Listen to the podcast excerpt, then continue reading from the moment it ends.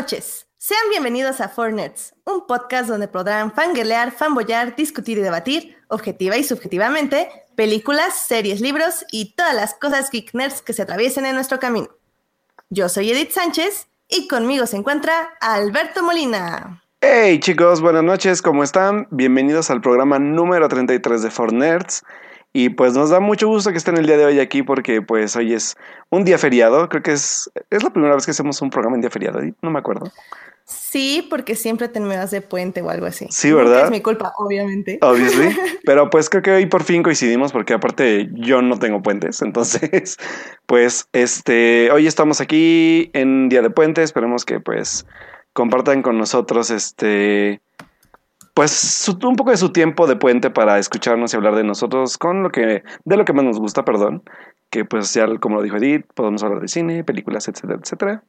Y pues hoy es un programa especial porque hoy Edith pues bueno, más bien Edith este trajo una invitada especial que se añade también a esta parte como de la que hemos estado hablando desde que acabó el año pasado como nuestro programa en bueno, el año pasado que acabó toda la temporada de que también queremos como ampliar esta parte de, de como de, de invitadas más que nada, porque ya habíamos platicado que tenemos más invitados que invitadas, y la verdad es que yo estoy súper contento de que, ella, que hayas invitado a, nuestra invitada de hoy, y pues no dejo más que presentarle, porque pues es un honor que, que esté con nosotros el día de hoy. Sí, digo, como decíamos el programa pasado, cada invitado es súper emocionante eh, de diferentes formas. Y no solo me emociona esta invitada porque es, como tú decías, este, nuestra cuota de género. Suena horrible porque así no es el asunto. Exacto, sí, por eso no quise decirlo así. Pero eh, la verdad es que también eh, teníamos como la intención que justo como Joyce, que nos ahorita nos está acompañando en el chat, que sean este, chicas que sí, este, ufa, que les puedan aportar mucho, igual que todos nuestros invitados. Y pues obviamente la invitada del día de hoy no solo nos va a ayudar a comprender un poquito más de cómo funciona el doblaje en, México, no solo porque este, lo sabe de que desde siempre, sino porque se dedica a ello. Y pues la verdad va a estar muy interesante, este, prepárense para este programa y déjenme, les presento entonces ya para que la conozcan a Toyomi Makita. Hola Toyomi, muchas gracias por venir. Oli, muchas gracias por invitarme, chicos. ¿por qué no nos cuentas un poquito de ti, de qué haces? Eh, yo soy, yo soy ingeniera de audio, este, estudié cine antes de ser ingeniera de audio, y pues yo me quería dedicar a la postproducción de sonido para cine y televisión, y pues la vida me llevó y ahora me dedico al doblaje. Ahora soy ingeniera de grabación de doblaje para cine y televisión. Wow. Super wow. Sí, para que vean, pura gente profesional en este podcast, chavos. Eso, eso. Pero mira, exacto, super pro. Pero bueno, ah. eh, justo todo este, este tema vamos a profundizarlo un poquito más al rato porque les quedamos debiendo el programa pasado eh, un tema sobre una película que todos vieron la semana pasada, pero que nosotros obviamente por nuestras agendas súper ocupadas no pudimos ver. Eh, por lo que, ¿qué te parece Alberto si ya nos vamos a la sección de cine? Películas. Cine. Cartelera comercial en Fortnite.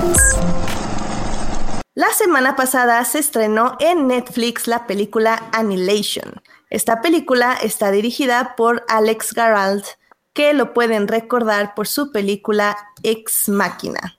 Y también ha sido como escritor de varias películas, incluyendo eh, eh, la película de, ay Dios, será este Sunshine, que es la de Danny Boyle, y también eh, escribió Exterminio. Entonces, si bien es como su segunda película, la verdad ya tenía como bastante experiencia en escribir guiones. Eh, la verdad es que Annihilation fue un asunto un poco interesante porque era una película que iba dirigida a cine o que estaba hecha para cine y terminó estrenándose en la mayoría de los países directo en Netflix. Esto, eh, la verdad es que me puse a leer un poco sobre ello antes del programa y fue algo un poco extraño, como que Paramount Pictures, que es la que distribuye o la que la bueno, lo, quien se eh, que se encarga de distribuir películas, este, bueno, esta película, como que no tenía mucha fe en que hiciera buena taquilla y la mandó como, como que para que tuviera como este efecto Cloverfield, pero al final no sé qué también les funcionó, porque sinceramente ahora que yo la vi, tenía mucho de cine, mucho para disfrutar en pantalla grande, sobre, sobre todo efectos especiales que creo que hubieran funcionado bien y una atmósfera que hubiera sido muy al gusto de los espectadores. Aunque, por otro lado, entiendo perfectamente por qué creían que no iba a funcionar. Ahora bien, eh, la verdad es que este director, eh, si ustedes vieron Ex Máquina, saben que no era como un director para este, un blockbuster súper exitoso y tampoco, este, digamos que él sabía a quién se iba a dirigir y sabía lo que podía ganar y se me hizo un poco extraño que Paramount realmente no supiera que estaba comprando cuando empezó a hacer, a financiar esta película. Como nos dice Monse Bernal en el chat, eh, Paramount dijo que era una película demasiado inteligente para el público. Eh, tú, Toyomi, tú la viste. Em, ¿Tú qué piensas de la película así a grandes rasgos, sin spoilers, para nuestros, eh, nuestra audiencia que no la ha visto? ¿A ti te gustó? ¿Te llamó la atención? ¿Era algo que esperabas? ¿O sabías de qué era? No, la verdad no sabía de qué era cuando me dijiste y se me hizo súper interesante. Me gustó muchísimo la propuesta musical y como dices, la atmósfera que, que, transmite la película está muy, muy, muy padre. A mí me entretuvo muchísimo.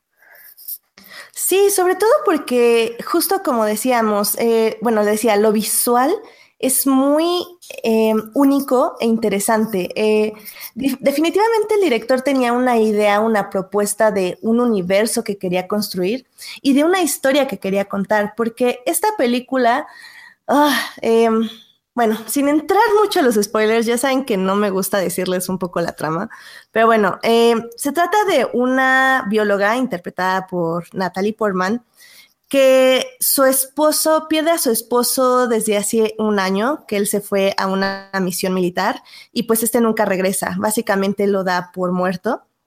Y un buen día regresa su esposo y se entera sobre la misión secreta en el que él estaba, eh, haciendo que ella tenga que ir a este lugar donde él realizó esta misión secreta para tal vez no recuperar a su esposo em, en el aspecto como emocional, sino como para descubrir qué está pasando en este lugar. Eso es como a grandes rasgos lo que trata la película, pero sinceramente a mí me llamó mucho la atención que es como una, una alegoría más fuerte a, otra, a otro asunto, que en este caso para mí fue como la depresión y a dónde nos lleva este, esta, esta emoción y este sentimiento. En grandes rasgos me recordó un poco a Babadook.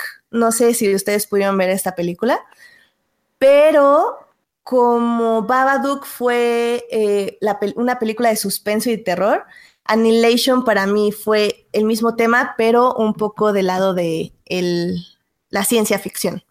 No sé, tú, Toyomi, si pudiste ver de Babadook. Sí, sí, la vi también.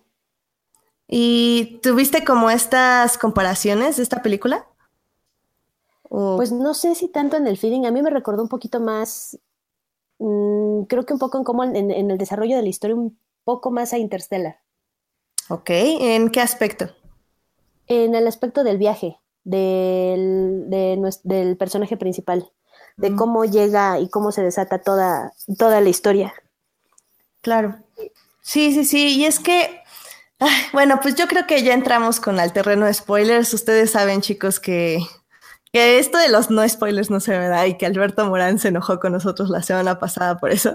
Aunque creo que sí fuimos un poco francos, ¿no crees, Alberto? Este Julio nos obligó mucho a dar como demasiado de la trama. Pero demasiado. Sí, la verdad es que, bueno, aquí lo interesante creo que también, y ya nos conocen, creo que pues sí es como ya, sobre todo buscamos lejos de dar spoilers y explorar un poco como el, como el, la raíz de lo que estamos viendo, ¿no? Entonces creo que pues este, no es tanto por dar spoilers, sino como para, para entrar más a fondo, y ya de hecho ya se enojó Alberto ahorita. Pero este, sí entrar un poco más a fondo en la trama, que es lo que, por lo menos yo puedo decir que, que no he visto de Babadook y traté de ver Annihilation, pero pero prometo verla completa porque porque porque ancianidad pero este, pues sí, yo, yo no tengo problema, digo. De todas maneras, igual me animo a verla. Aún así más. Sí, y es que justo en este mundo que estamos diciendo, esta misión secreta que ya entra, este Natalie Portman, es realmente un universo, bueno, dentro del mundo, eh, como que nos dicen que cae un meteorito que trae una vida alienígena y empieza a crear como un force field que va creciendo poco a poco. Entonces, obvio, la humanidad está así como, bueno, y este force field, esta cosa rara, ¿qué, qué es y qué significa? Entonces empiezan a mandar humanos y estos humanos no regresan. Entonces todos se empiezan a preocupar porque eventualmente eh, esto va a consumir al mundo. Entonces quieren saber qué está pasando dentro de esta fortaleza.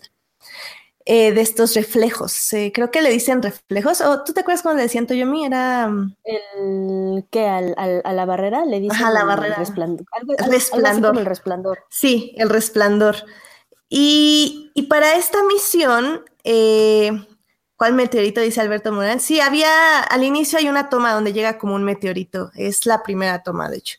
Em, y este y es interesante, a mí me, pareció muy interesante porque sí, la película inicia, como dice esto Yomi, con un viaje como interstellar, donde eh, tienes a estas mujeres, porque también eso es muy interesante, todo el elenco son mujeres, y son mujeres que entran a este, a este resplandor para averiguar qué pasa por diversas razones. Y estas diversas razones son que son mujeres que ya no tienen nada que perder. En algún punto una de las protagonistas lo dice, es que todas aquí estamos rotas y por X o Y razón queremos entrar a este lugar no para suicidarnos, sino para autodestruirnos. Y eso a mí me pareció muy interesante porque fue en el momento que empecé a dejar de ver un poco la ciencia ficción detrás de todo este universo y concentrarme muchísimo más en los personajes de ellas, que cada una tiene como una evaluación diferente de lo que significa para ella, para ellas esta muerte.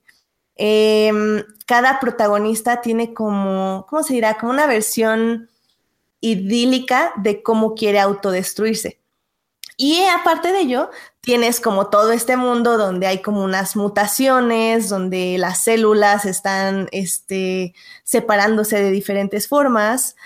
Y como que eh, también tienes esta idea de, de, cómo vamos a explorar la biología, de cómo funciona este mundo alienígena, entre comillas, y cómo estas protagonistas tal vez no tienen que, su, misión es entrar y ver qué está pasando, y tal vez tienen que ver qué quieren que pase en este lugar para ellas mismas y para el lugar donde están. Eh, no sé si tú, Toyo, me viste como este viaje en ellas o si te pareció interesante. No, sí, sí, me gustó mucho lo que dices, eso de la, de la autodestrucción y del suicidio, que son cosas totalmente diferentes. Y esa parte de, de pocos se suicidan, pero casi todos nos autodestruimos. Y de hecho, sí notas cada persona, el desenlace de cada personaje es diferente según la visión que tiene cada una. Y eso también, y eso sí se me hizo, pues, hasta cierto punto bonito bonito y un poco trágico, ¿no crees? Sobre todo con ciertas, ciertas final de alguna de ellas. Sí, pero justo, justo por esto mismo de que no todas, no todas deciden terminar igual y no por las mismas razones. Claro. ¿Y a ti te gustaría, te hubiera gustado ver esta película en cine, Toyo? Creo que sí me hubiera gustado. La, el arte y los visuales están, están muy alucinantes, pues. Sí, la verdad es que creo que hicieron un muy buen trabajo en CGI en lo que se refiere a la creación de este mundo que no es muy diferente al nuestro, pero tiene muchos detalles donde las flores o los colores o simplemente el cielo que está como en una eterna aurora boreal. Puede, ajá, está como continuamente cambiando y eso cambia, como, cambia los colores y la luminosidad del lugar esos pequeñísimos detallitos de luz que se filtran entre los árboles son súper, este, súper etéreos, súper mágicos. Sí, y es mágico. Como, ella, creo que Natalie Portman lo dice en algún momento, o sea, le dicen, le preguntan, ¿es que estar ahí adentro fue una pesadilla? Y ella dice, sí, pero por momentos también fue como un sueño. Y es que es este mundo que sí, como decimos, lo ves visualmente y es hermoso, pero la misma ambientación del lugar es lo que, lo que te hace, tiene esta como pesadez, que es a mí lo que se me hizo muy símil a lo que es el estado de depresión de cada, bueno, que algunos de nosotros hemos vivido en algún punto de nuestra vida, donde no importa qué tanto brilla el sol, si tú dentro sigues teniendo como tus propios demonios, o sea, nunca vas a poder como disfrutar lo que te rodea. Sí, y eso a mí se me hizo...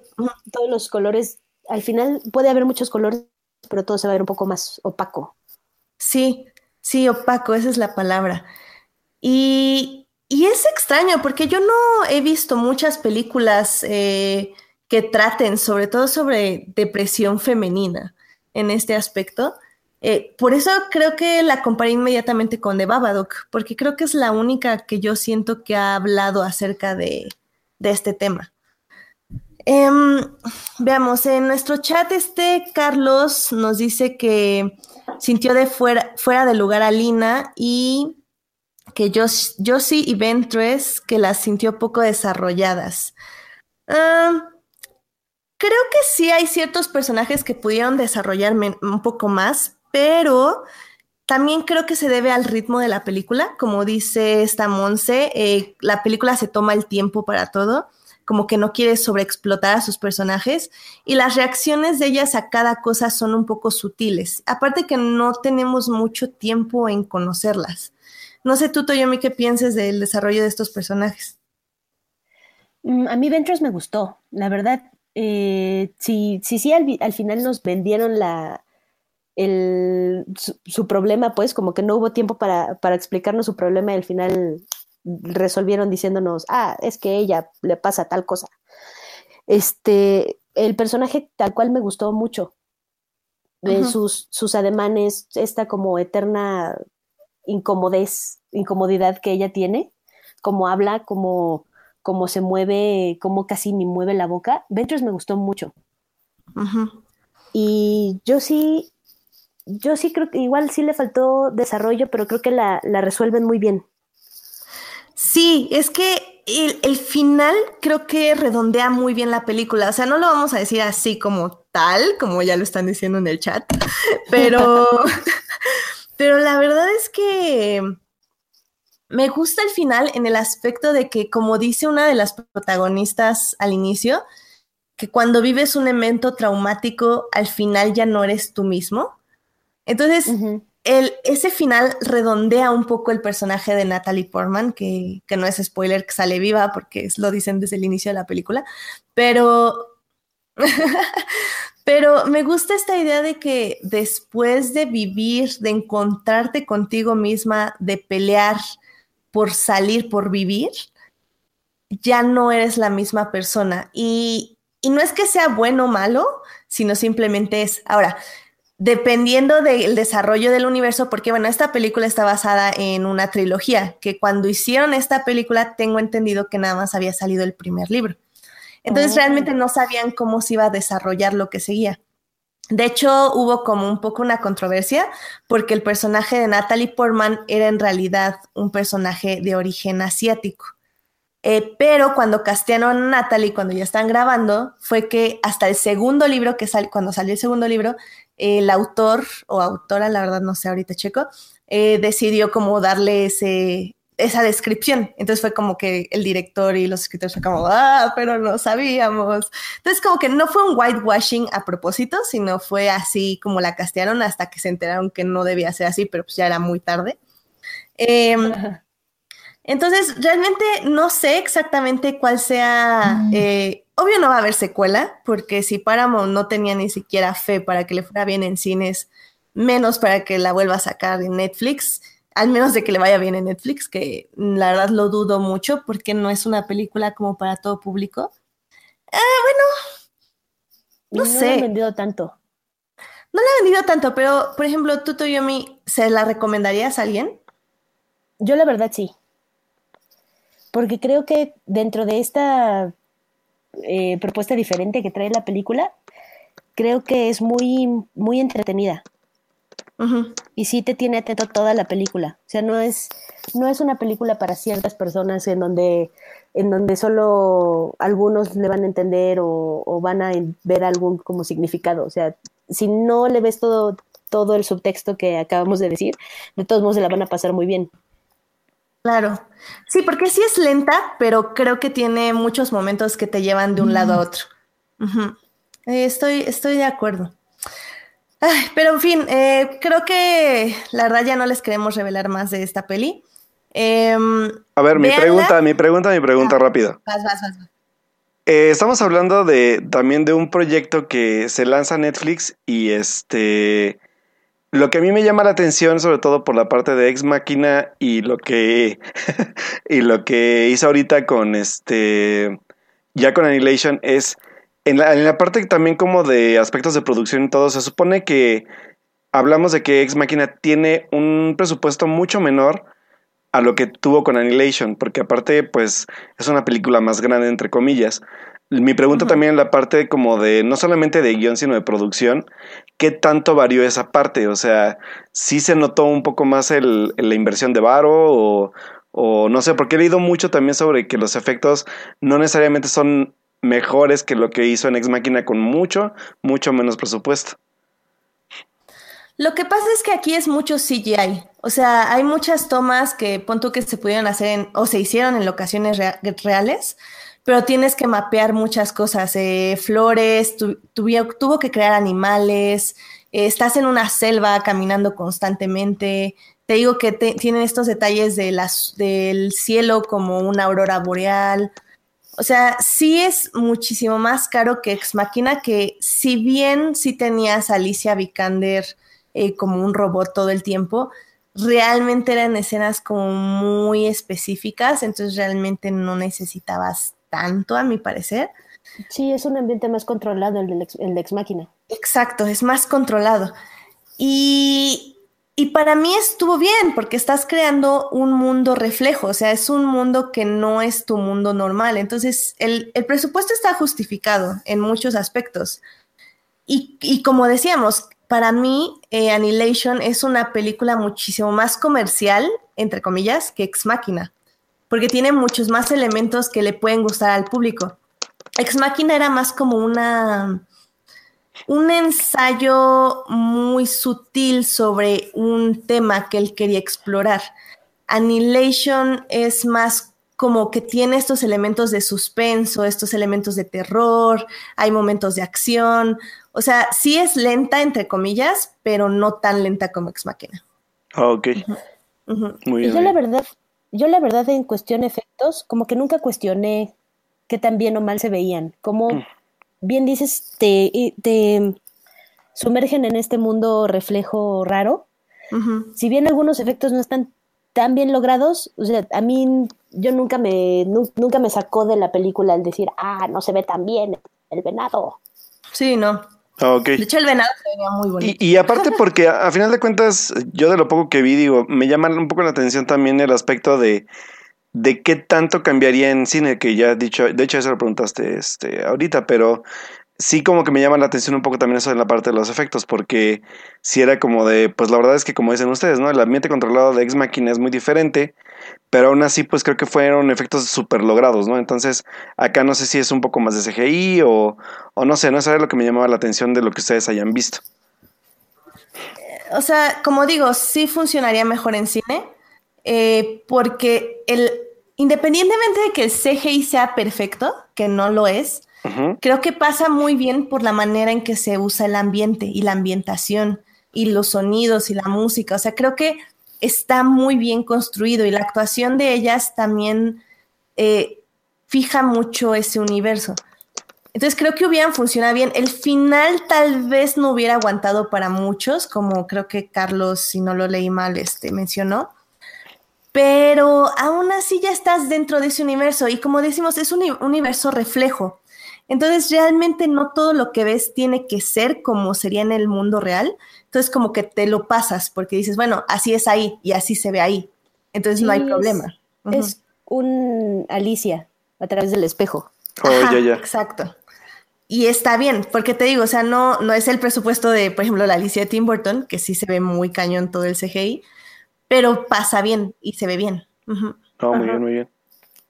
Sí, véanla, chicos. La verdad es que denle puntos ahí en Netflix, este, de audiencia, Véanla, eh, disfrútenla. Creo que es una película que vale la pena verse por el discurso que maneja, por los visuales y por el ritmo. No es una gran obra maestra, o sea, tampoco no voy a decir que es una mosí de la semana, pero pues si tienen tiempo y tienen curiosidad de ver una peli que usa muy bien alegorías sobre la depresión, sobre la vida, sobre lo que significa sobrevivir eh, en un mundo de ciencia ficción, creo que les va a gustar y les va a llamar mucho la atención, aparte que tiene justo este, esta vuelta de tuerca filosófica al final. Entonces, está, está muy padre. Sí, Súper. me gustó. Eh, Alberto, tú tenías una peli de qué hablarnos. Pues bueno, yo les puedo decir que vi dos películas, les voy a hablar rápido. Bueno, más bien me voy, a- enfocar a una súper rápido y a otra sí le voy a dar un poco más de tiempo. Pero bueno, primero me voy a dedicar a la que, a la que por fin pude ver, creo que, que no habíamos hablado de ella, que es la ganadora. De hecho, bueno, hablamos en, en el programa de los Oscars, pero no, no profundizamos mucho sobre la ganadora del Oscar a Mejor Película Extranjera, que es una mujer fantástica de Sebastián Leilo, se llama el director. Y este, la verdad es que yo entré a la película sin saber nada de la película en sí. O sea, la verdad es que yo ni siquiera había leído sobre. Tenía idea de lo, del aspecto de, de la protagonista, que es una protagonista transexual, pero no tenía idea de lo que trataba la película en sí. Entonces, la verdad es que no sé si ustedes ya la vieron, La verdad, no. ¿no? Yo tampoco, sí, no, voy a tratar como de no spoilearles para que igual la vean. Pero la verdad es que es una película que exactamente se centra en esta temática de la transexualidad, pero me llama la atención que es una película que lleva el tema en la parte pues de Latinoamérica, ¿no? Que, es una película que se lleva a cabo en Chile tal cual. Y la película a grandes rasgos cuenta la historia de, eh, se llama Marina, es un nombre como de, ya de, de mujer de, de esta persona. Y ella tiene una relación con una, con, un, con una persona, pero por alguna extraña razón pasa algo que la obliga a enfrentarse a la familia de, de, su pareja. Y como que conlleva estas como como tal vez podían sonar como clichés, pero la verdad es que no lo son tanto en el aspecto de cómo se enfrenta a la intolerancia, a la falta de como de, de, de, de cómo debe lidiar una sociedad con, con, con, con, una, con una persona de pues de diferentes gustos o, o incluso de, de, que decide su propia sexualidad, por ejemplo. Y, la verdad es que yo creo que, que lo, lo, interesante del guion es eso, cómo se brinca esta parte de los clichés y se enfoca más a un aspecto como muy como muy existencialista y una parte más contemplativa de, del personaje mismo. O sea, el personaje mismo se, es como muy introspectivo. Se ve a sí mismo el, el que quiere, cómo quiere que la sociedad la vea, el, el, cómo debe enfrentar ese tipo de intolerancia. Entonces, la verdad es que yo, yo me esperaba una película como, ya, ya que empecé a ver del tema, sí creí que iba a ser como muy en el cliché del, del, nadie la respeta y le hacen de todo. Y, y la verdad es que no, es una película más, más que nada que yo, yo, no, yo no me lo esperaba, que era como una, una visión del, del, como de la autoestima lejos de, de, de, del que sea, de lo que seas, ¿no? O sea, no, no va como muy de la mano de, que sea una, un personaje transexual o no, sino de cómo af afrontas esta, esta como adversidad de lo que se te presenta en un momento inesperado. Y eso está bien, bien padre. Aparte, el, el, la actriz que es este. Se me fue su nombre, ¿verdad? Se los investigo. Pero este. Eh, la actriz, o sea, se, se, lleva un papel muy, muy importante, sobre todo por la forma en que logra expresar lo que va pasando. Daniela Vega. Ah, gracias, Daniela. Sí, Daniela Vega. De hecho, Daniela Vega ya había salido en dos películas previamente igual en Chile, pero pues ahorita también pues tiene el reflector sobre ella porque es una pues una película que también ha como que llamado la atención, ¿no? Y que de hecho hasta nos sorprendió a varios el, el, el, el triunfo en, en, los Oscars porque pues había otras dos películas que también sonaban fuerte, ¿no? Pero yo creo que sí es una película que, que lo merecía, que, que tenía una buena temática que tratar, tiene un discurso que decir y sobre todo se aleja un poco del, del como del drama fácil o de caer en como en estos tipos como de cómo decirlo como de discursos como lastimeros del, del, del, de la parte como de la diversidad de género y se enfoca un poco más a la persona en sí que es el personaje de Daniela Vega que es como muy interesante, o sea, nada más les pongo como un ejemplo, ¿no? Hay, hay, una, hay una secuencia donde, bueno, una, una, una secuencia de la película, donde al, al personaje lo, lo, l- como que buscan hacerlo culpable de una situación del, del que no es culpable, ¿no? Y lo someten como a pruebas, pero que son totalmente denigrantes, lejos de ser o no transexual, denigrantes para, para, una persona en sí, ¿no?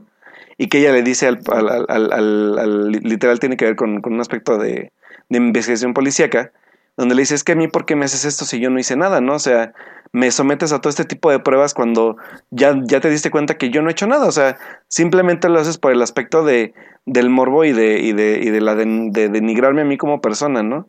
Y, ella le dice, creo que esta, ninguna persona se merece esto, pese a lo que sea que, haya hecho o no. Entonces creo que tiene también que ver mucho con ese aspecto de los derechos humanos y del cómo se ve a una persona, ya sea, digo, incluso una persona que yo creo que puede pasar una situación como esta y que sea transexual o no, que tenga preferencias sexuales diferentes, cómo, cómo puede ser tratada, ¿no? Y creo que se enfoca un poco más a eso que, que la temática, entre comillas, como, como decirlo, como controversial en sí. Entonces creo que si no la han visto, es una película que está muy bien realizada, tiene muy buen ritmo. No, no, no creo que sea una película pesada porque podría parecerlo, pero es una película que tiene, bueno, tiene muy bien desarrollado el discurso como avanza. Y aparte, también todo el trabajo de producción está muy bien hecho, o sea, la parte de fotografía, la parte de, de las actuaciones sobre todo, que, que también son como bastante sobresalientes para mi parecer y que sí demuestra un poco también el trabajo, sobre todo en guion, que se puede hacer en el cine en, Latinoamérica, ¿no? Y que eso es como bastante valioso porque ya no solamente hablamos de apoyar el cine mexicano ya en, en nuestro caso en el programa, ¿no? Sino también las ofertas que también nos dan diferentes películas de otros países como sea Chile, como sea Argentina, como sea este Perú, como sea no sé, cualquier tipo de países del, del, de, de, Sudamérica que también tienen una propuesta de cine diferente y que, que pues está padre que se reconozca, ¿no? Que aquí son como dos, dos, dos cosas como a resaltar del premio.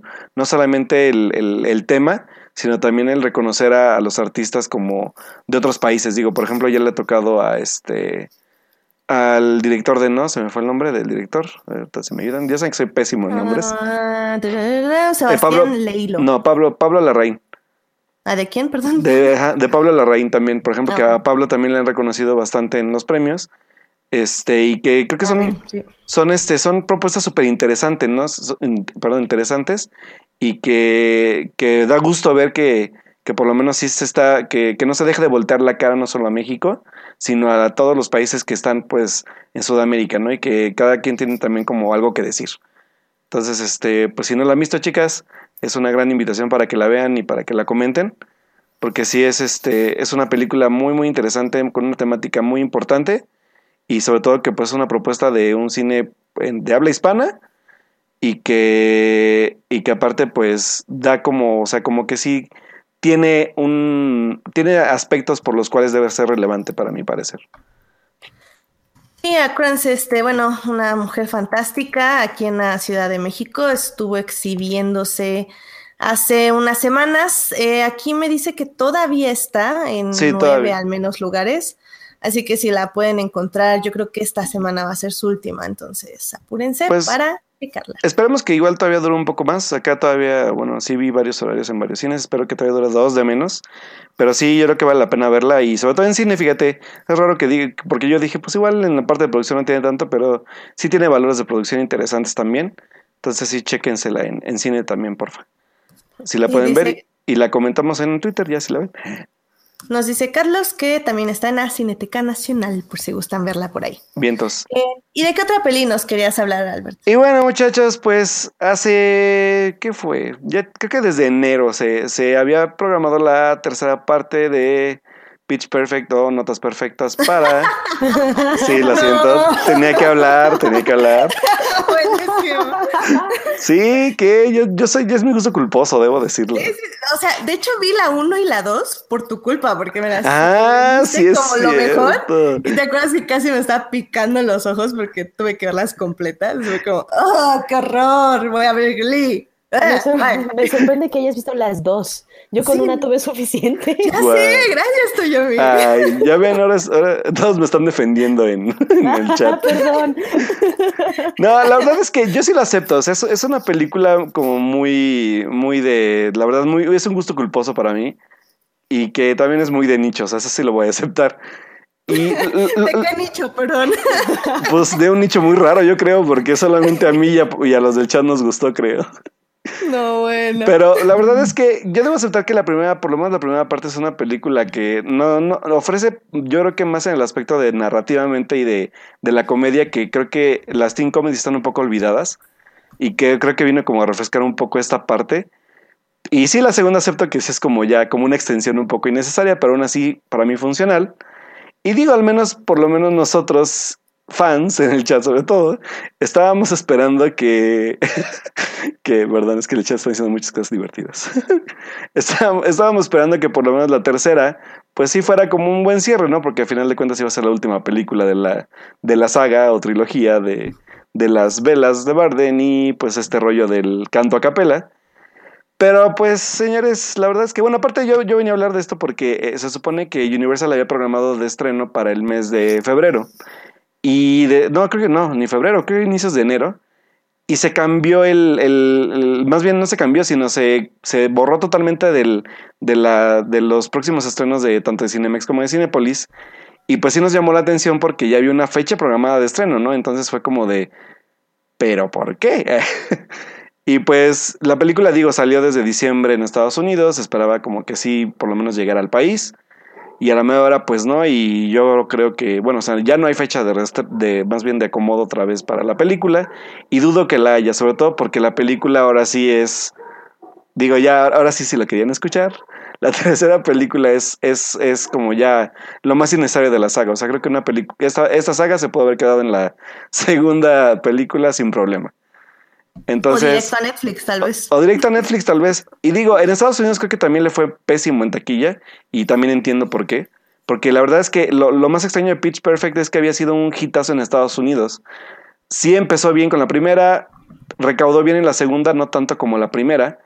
Pero ahorita sí, en taquilla en la tercera le fue pésimo. Entonces, mmm, yo también me preguntaba por qué, ¿no? Pero ya lo, ya lo descubrí. La verdad es que es una película aparte que rompe ya con totalmente con el con como con la premisa original del de la que veníamos viendo desde la primera película sí fue como la, la verdad es que fue lamentable ver lo que lo que lo que salió con la, la, con la tercera parte y que lo peor de todo es que ni siquiera cierra bien la película. Entonces creo que señores sí fue como horrible o sea sí fue una gran decepción por lo menos para mí comprobar que pues la película ya no extendía más y pero bueno, eso quiere decir que por lo menos se acabó aquí, señores. Beach Perfect ya no va a seguir.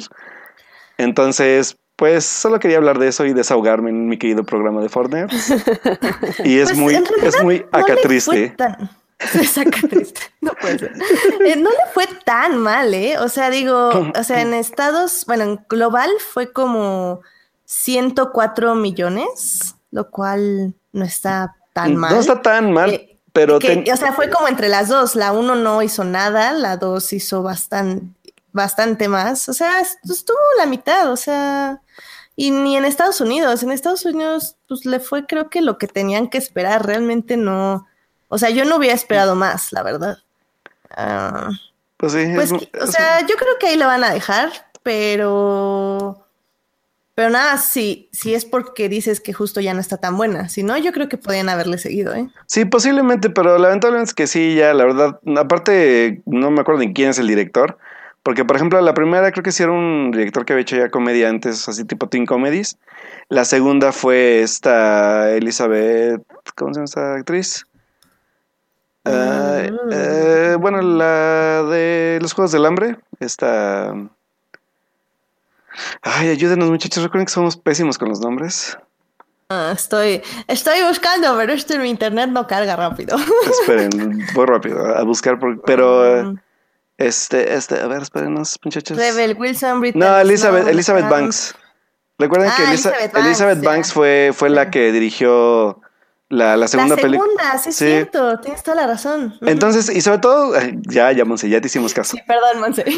Y sobre todo, ¿sabes qué también tiene interesante? Porque Elizabeth Banks lo que hizo con la segunda parte, que a lo mejor sí no fue tan, bueno, no fue mejor que la primera, pero lo que resaltó un poco ahí fue que también Elizabeth Banks le dio un poco al clavo en esta parte de del girl power o del, del- de lo que pueden hacer las mujeres en algo como esto.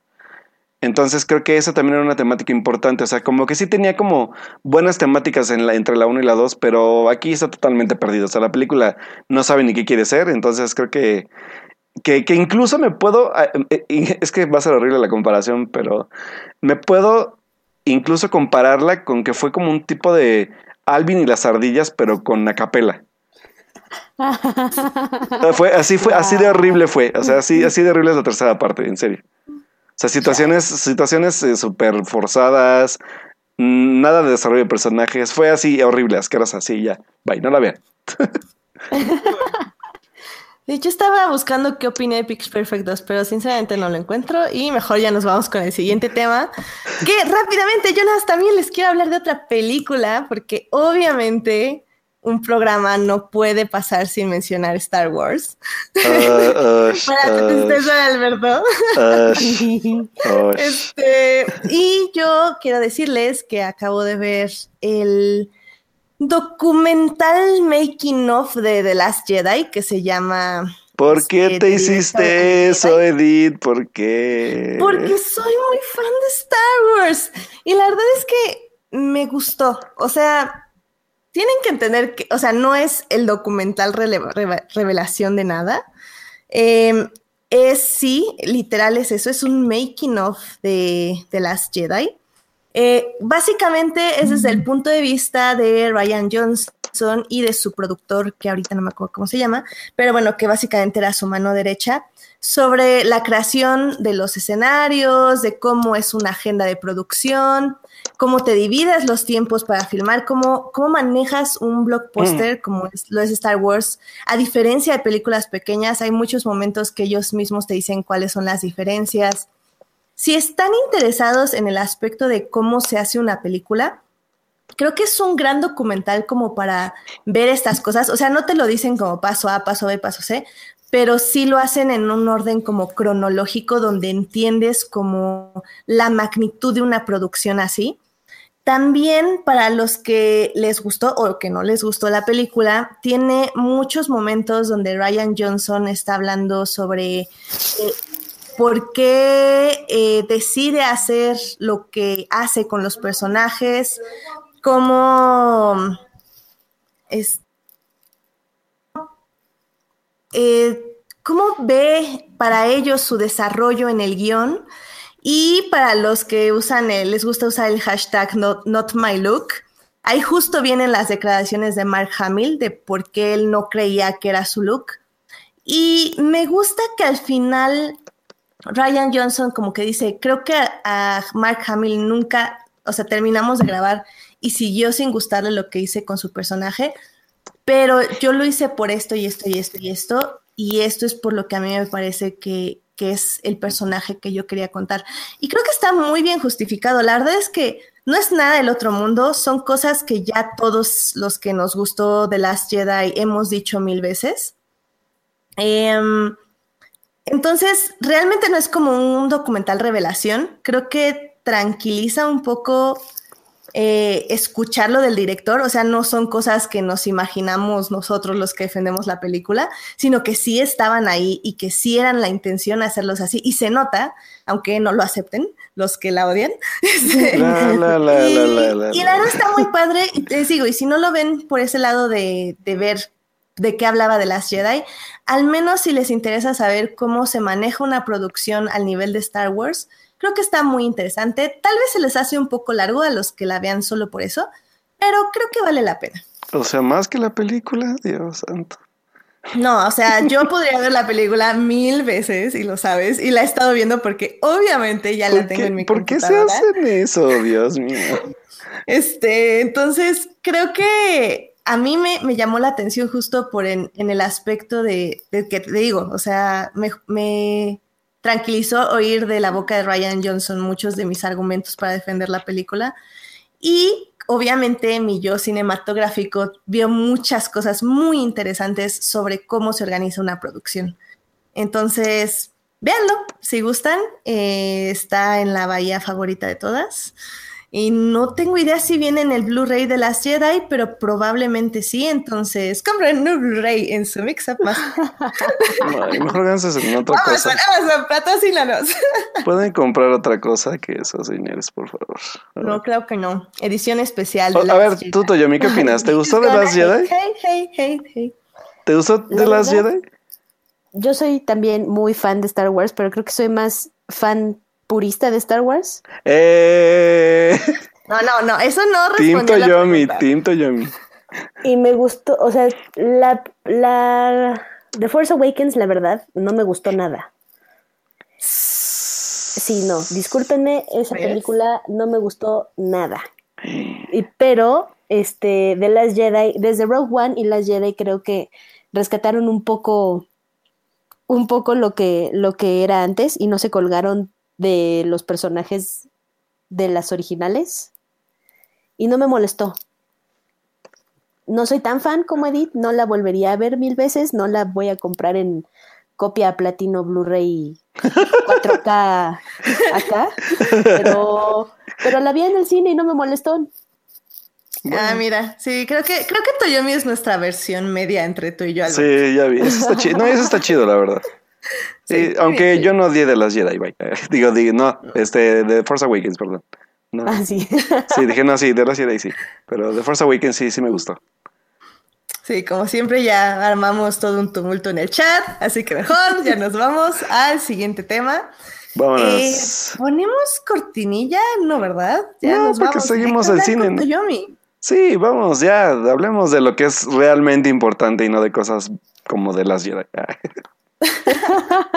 Uh, Y es que, mira, Toyo, em, realmente a mí me interesa mucho porque, digo, creo que lo sabes, a mí no me gusta lo que es el doblaje. Eh, yo lo sé. Sí, o sea, tú, tú lo sabes. Eh, para, bueno, lo que no creo que sepas es que para ver Coco me tardé como cinco meses nada más porque no quería verla con doblaje.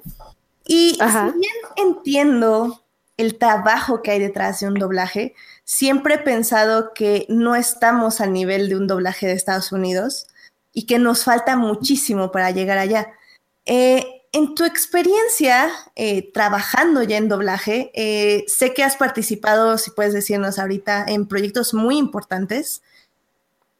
¿Cuál es tu visión? O sea, cuando entraste a hacer tu trabajo, ¿qué, esperabas y qué te sorprendió o qué te decepcionó? No sé si me doy a entender la pregunta. Pues, pues no, cuando yo también soy, era como tú, pues, como la purista de, de no, hay que verlo todo en el lenguaje original y a la fecha lo soy, a pesar de que me dedico a esto, pues.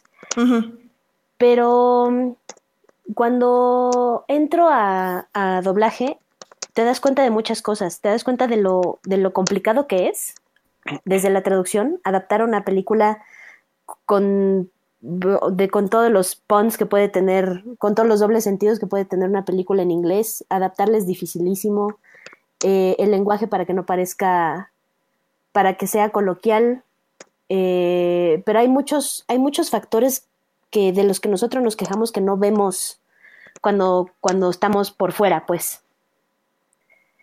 Este, por ejemplo, nosotros en México doblamos para todo Latinoamérica. Y, y por, es, por ese tipo de cosas es que no podemos usar ciertas palabras, no podemos usar un lenguaje tan coloquial como el que nos gustaría a nosotros.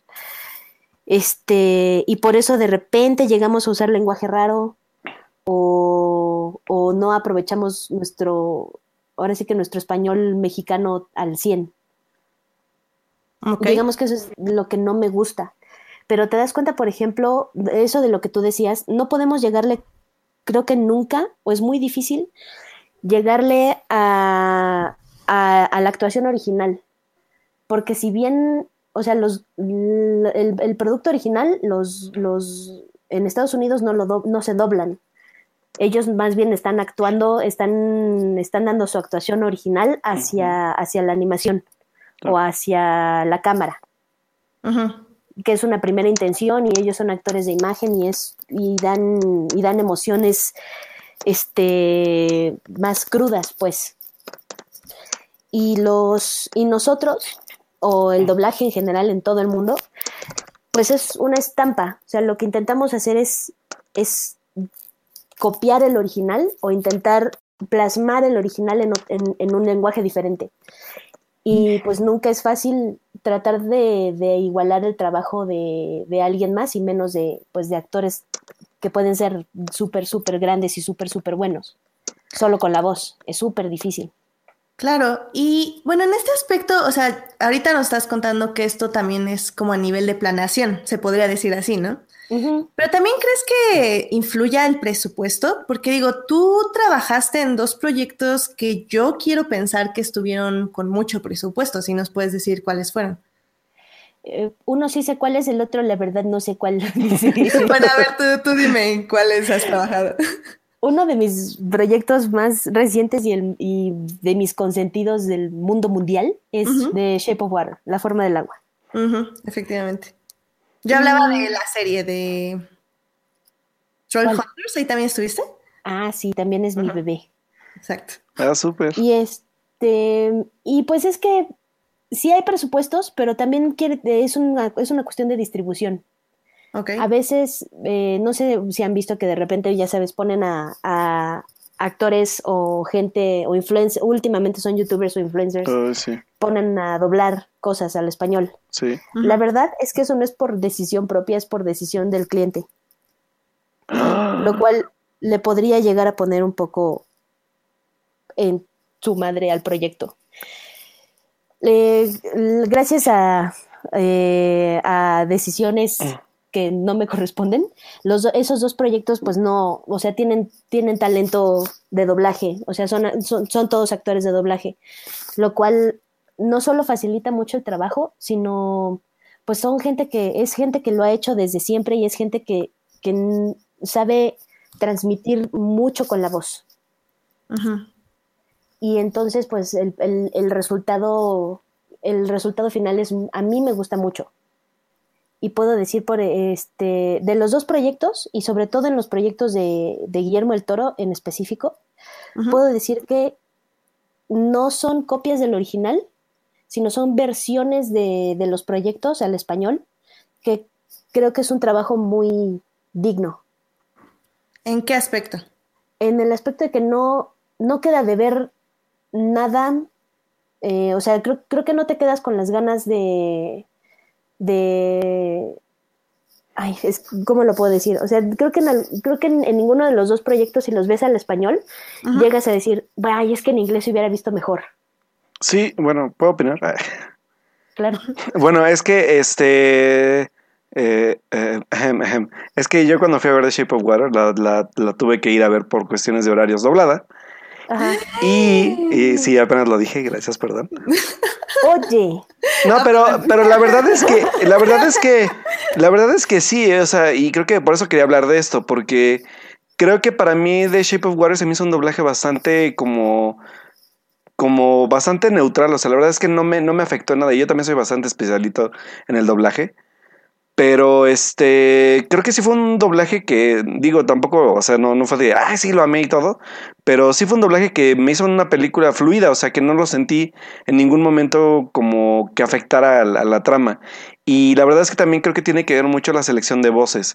Y creo que es, una, es un gran trabajo también del que igual yo te quería preguntar, ¿no? O sea, a final de cuentas, lejos de los influencers y todo, esta parte también como de, de, de pegarle al personaje, ¿no? O sea, de, de que, por ejemplo, el personaje de, de que creo que fue el que más creo que le noté el- un poco el, el- el trabajo de voz, que fue el personaje de Michael Sturmblack o de, bueno, del, del doctor, por ejemplo, o, de, o del personaje de esta, ay, se me fue el nombre de, de la amiga de, de este, de la Eh, chica.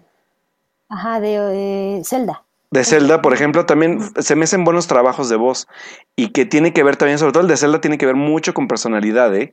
Sobre todo por cómo habla, por cómo, por cómo se expresa también. Pues sí, la verdad es que creo que en el caso de Shape of Water es un cast muy, en lo personal se me hace un cast muy bueno. Claro, todo bajo la, eh, bajo una gran dirección también de voces. Este, y pues es un trabajo conjunto de, de- del talento de los actores, de la habilidad de los actores y también del talento del director. y pues creo que trabajaron todos muy bien para llegar a un buen resultado.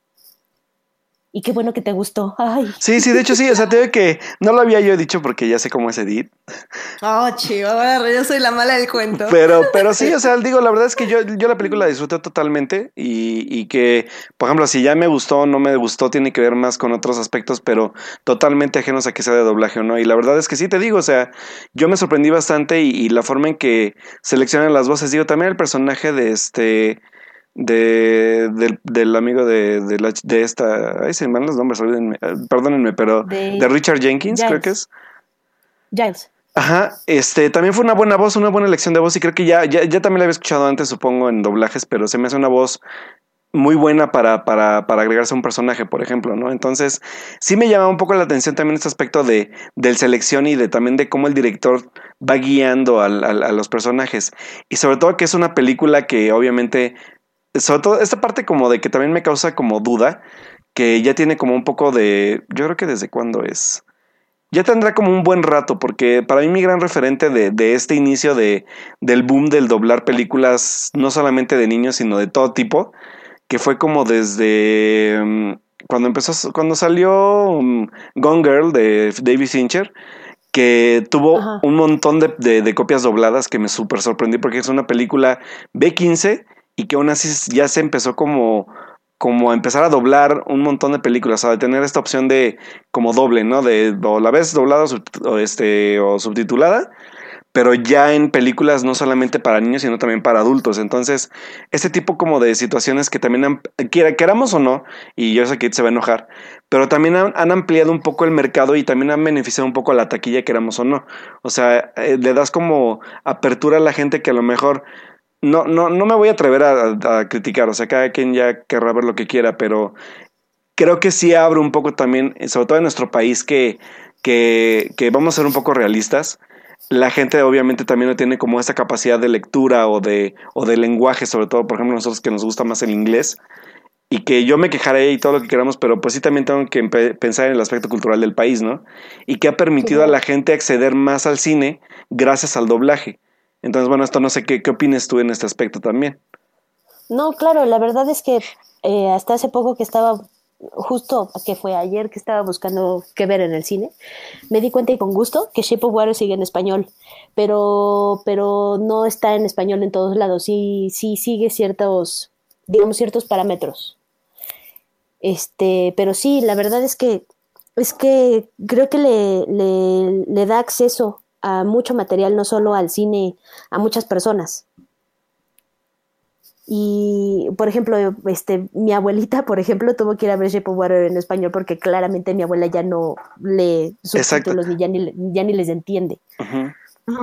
Sí, digo, por ejemplo, este con mi abuelita era lo mismo, ¿eh? Porque, perdón, rápida interrupción, pero era igual como un caso como parecido, ¿no? O sea, también hay personas que tienen un poco de de debilidad visual o lo que tú quieras y también les ayuda un poco que las películas sean dobladas y, en el caso tuyo totalmente me identifico, o sea, con mi vuelta pasada lo mismo era de, sí vamos a ver una película pero que sea doblada porque ella no ve bien o lo que sea, ¿no?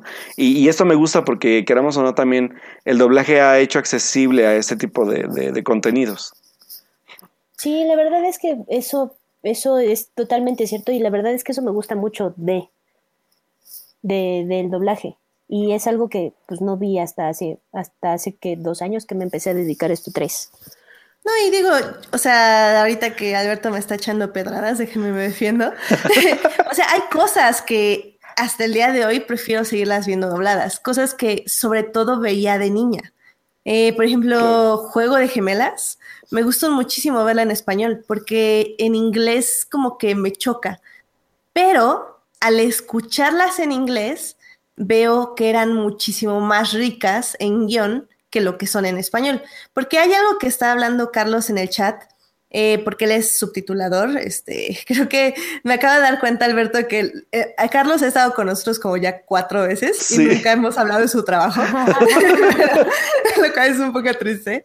Pero, o sea, hay cosas que creo que en algunos momentos o en el pasado se traducían como muy literalmente.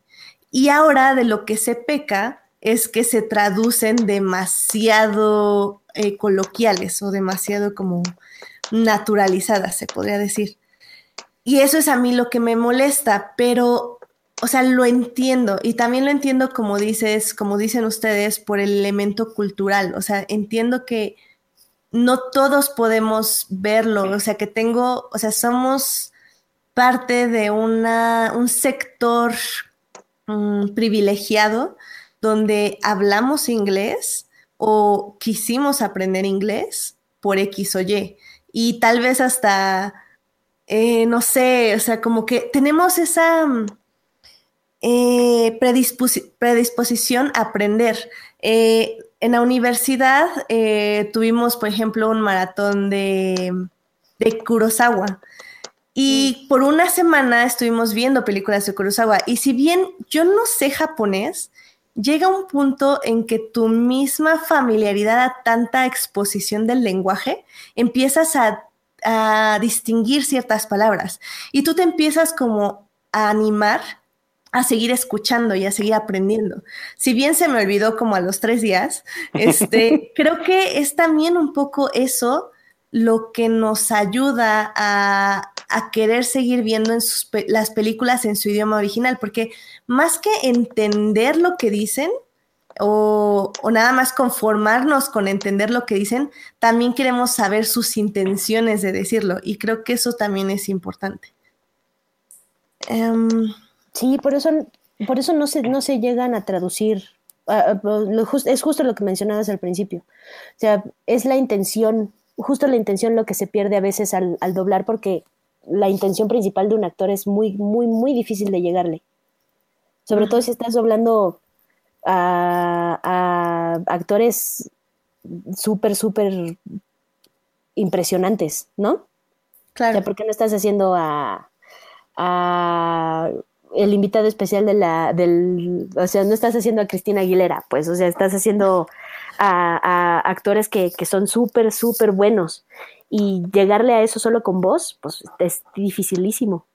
Sí, claro, porque tienes que adaptar su personalidad. O sea, el actor que dobla la voz tendría que doblar o imitar al actor que está haciendo la voz original, más interpretar el personaje que está interpretando ese actor. O sea, es, complicado.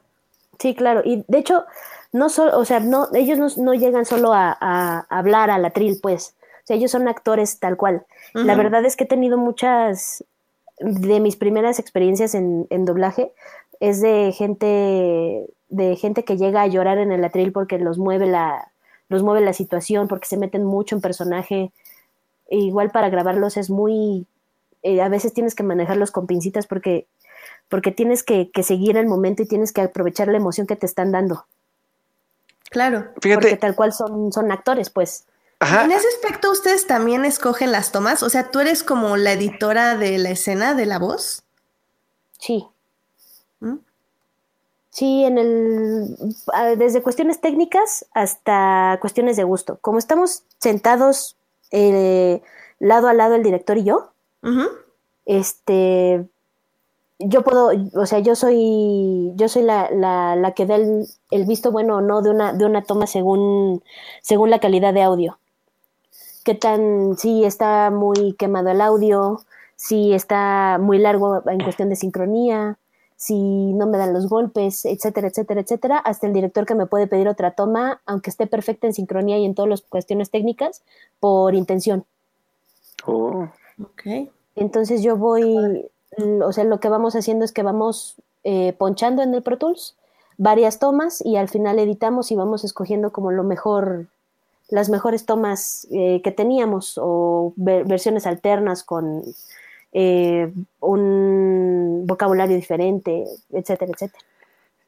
Yo te, yo te iba a preguntar porque, bueno, ahorita de hecho hace rato estaban hablando en el, en el, en el, este, en el chat de, de, ese, de ese tema, sobre todo en la parte de, por ejemplo, cómo se han hecho los doblajes últimamente en, en animada, sobre todo que, por ejemplo, tuviste que ver un poco en, en Roll Hunters, que es una serie animada.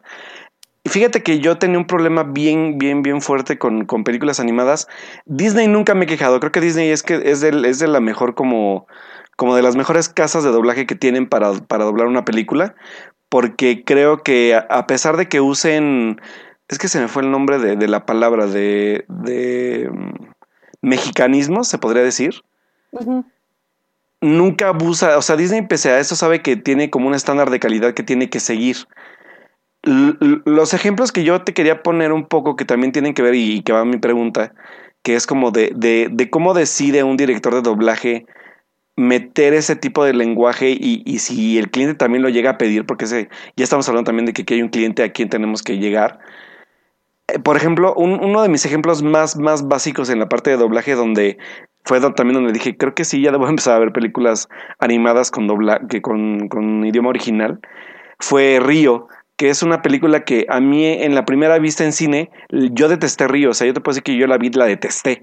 Fue como de, o sea, la película no creo que sea mala, pero el doblaje me la mató totalmente en sala de cine, o sea, el doblaje era horrible, o sea, era mexicanismo tras mexicanismo forzado y, ese intento como de hacerla chistosa, cuando hay veces que la película tiene respiros dramáticos o interesantes, que cuando yo la volví a ver eh, subtitulada o en idioma original, vi una película totalmente diferente a la que yo recordaba en salas de cine. Entonces, este aspecto de, del por qué meter, o sea, porque hablamos de, de, de, estamos, de hecho estamos hablando en el chat de, de este bueno, de este español neutro, que de hecho ya se usa, creo que en Disney, que ya es como el, como dices tú, ¿no? Que se dobla para Latinoamérica y es el que todos los países de Latinoamérica de habla hispana van a, van a recibir. Pero este aspecto de por qué en México tener que meter dos tipos de doblaje, porque incluso recuerdo que todavía Pixar hasta creo que fue hasta Ratatouille. Yo tengo el DVD de Ratatouille y el Blu-ray. Y en el DVD de Ratatouille todavía viene la opción de doblaje mexicano, donde, de donde usan mexicanismos, y que fue con la, con la versión con la que yo crecí. Y cuando me compro el Blu-ray, por ejemplo, me, llama la atención un poco que el doblaje del personaje de, de la chica chef, la novia de Linguini, no es la misma actriz de doblaje, por ejemplo, es una actriz argentina y habla otro tipo de cosas totalmente diferentes a las que hablaba. Creo que ay, es que es, de hecho, la, la, la chica que dobló en, en, español mexicano es una conductora de TV Azteca, por ejemplo, ¿no? Entonces, todo este tipo de cambios es como bien extraño verlos ya después de que te das cuenta. Y este aspecto de, de que un DVD pueda traer doblaje mexicano y doblaje neutro, por ejemplo, ¿no? Entonces, esta parte de el cliente lo pide o es decisión del director de doblaje para para atraer más público en México? ¿Cómo es esta estrategia? No, es, es tal cual de, del cliente. también ah, eso sigue pasando y acaba de pasar, por ejemplo, con la película de, Lego Batman. Oh, ya. La versión que nosotros vimos aquí fue versión mexicana, tal cual, y a Latinoamérica se mandó una, una, una versión neutra. Y eso tal cual es decisión del cliente. Depende, por ejemplo, cuando los cuando vamos a empezar un proyecto grande, al director le llega una carta creativa en donde dice qué tanto se puede jugar, qué tanto no. Eh, hay una lista igual, por ejemplo, para películas clasificación C, hay una lista de qué tantas groserías se pueden meter, este, qué tipo de groserías, etcétera. Como Deadpool. Y, sí, como Deadpool.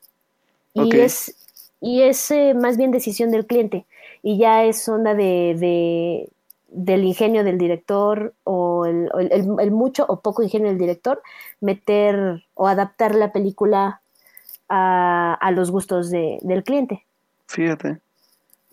Qué, qué, triste. Y digo, porque por ejemplo, películas clasificación sé que he visto que Deadpool no me molesta tanto el doblaje, pero por ejemplo cuando vi Ted 2, la, yo cuando no la pude ver en cine y la tuve que descargar, pero la descargué en español mexicano.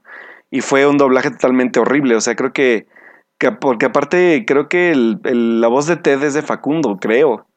Ni idea, la verdad. Sí, y creo que sí, ¿eh? O sea, y creo que sí. Yo tampoco. Y sí, creo que sí, la voz de Ted es, de Facundo, entonces la película pierde totalmente el, el chiste y sentido de, de, la trama, ¿no? Entonces, también estas decisiones bien extrañas y como hablábamos ahorita de esta parte de los influencers o de los youtubers y que de hecho, de hecho les iba a dar el, ejemplo hace rato que, que hablábamos un poco también, ahorita comentaba en el chat, de lo que hacía Disney pero antes, en los 90, que incluso puedo, puedo, puedo permitirme decir que Derbez o Eugenio Derbez hizo uno de los mejores doblajes en películas animadas en esos tiempos y que, y que no me molesta en lo absoluto. O sea, yo puedo escuchar a Mushu o incluso me acuerdo de Doctor Dolittle que hace la voz del perrito de Loki y que son voces que las recuerdo con cariño y, y, y, totalmente las vuelvo a ver y no me, no me, no me molesta en absoluto, ¿eh? Pero que a final de cuentas tiene que ver con esa parte que dices tú de de del, del, que en verdad sean actores de doblaje, o sea, que lo tengan en la, como en la, como en, como en su talento, ¿no? Y digo, y por ejemplo, yo, yo nada más como apunte extra, que creo que uno, para mí uno de los actores de doblaje más importantes de México, que es Francisco Colmenero, mis respetos, Sí, Don Panchito. Don Panchito, que la verdad es que si, si ustedes no lo recuerdan, lo van a recordar. O sea, pueden ver películas de Disney y lo escuchan en todas las películas de Disney.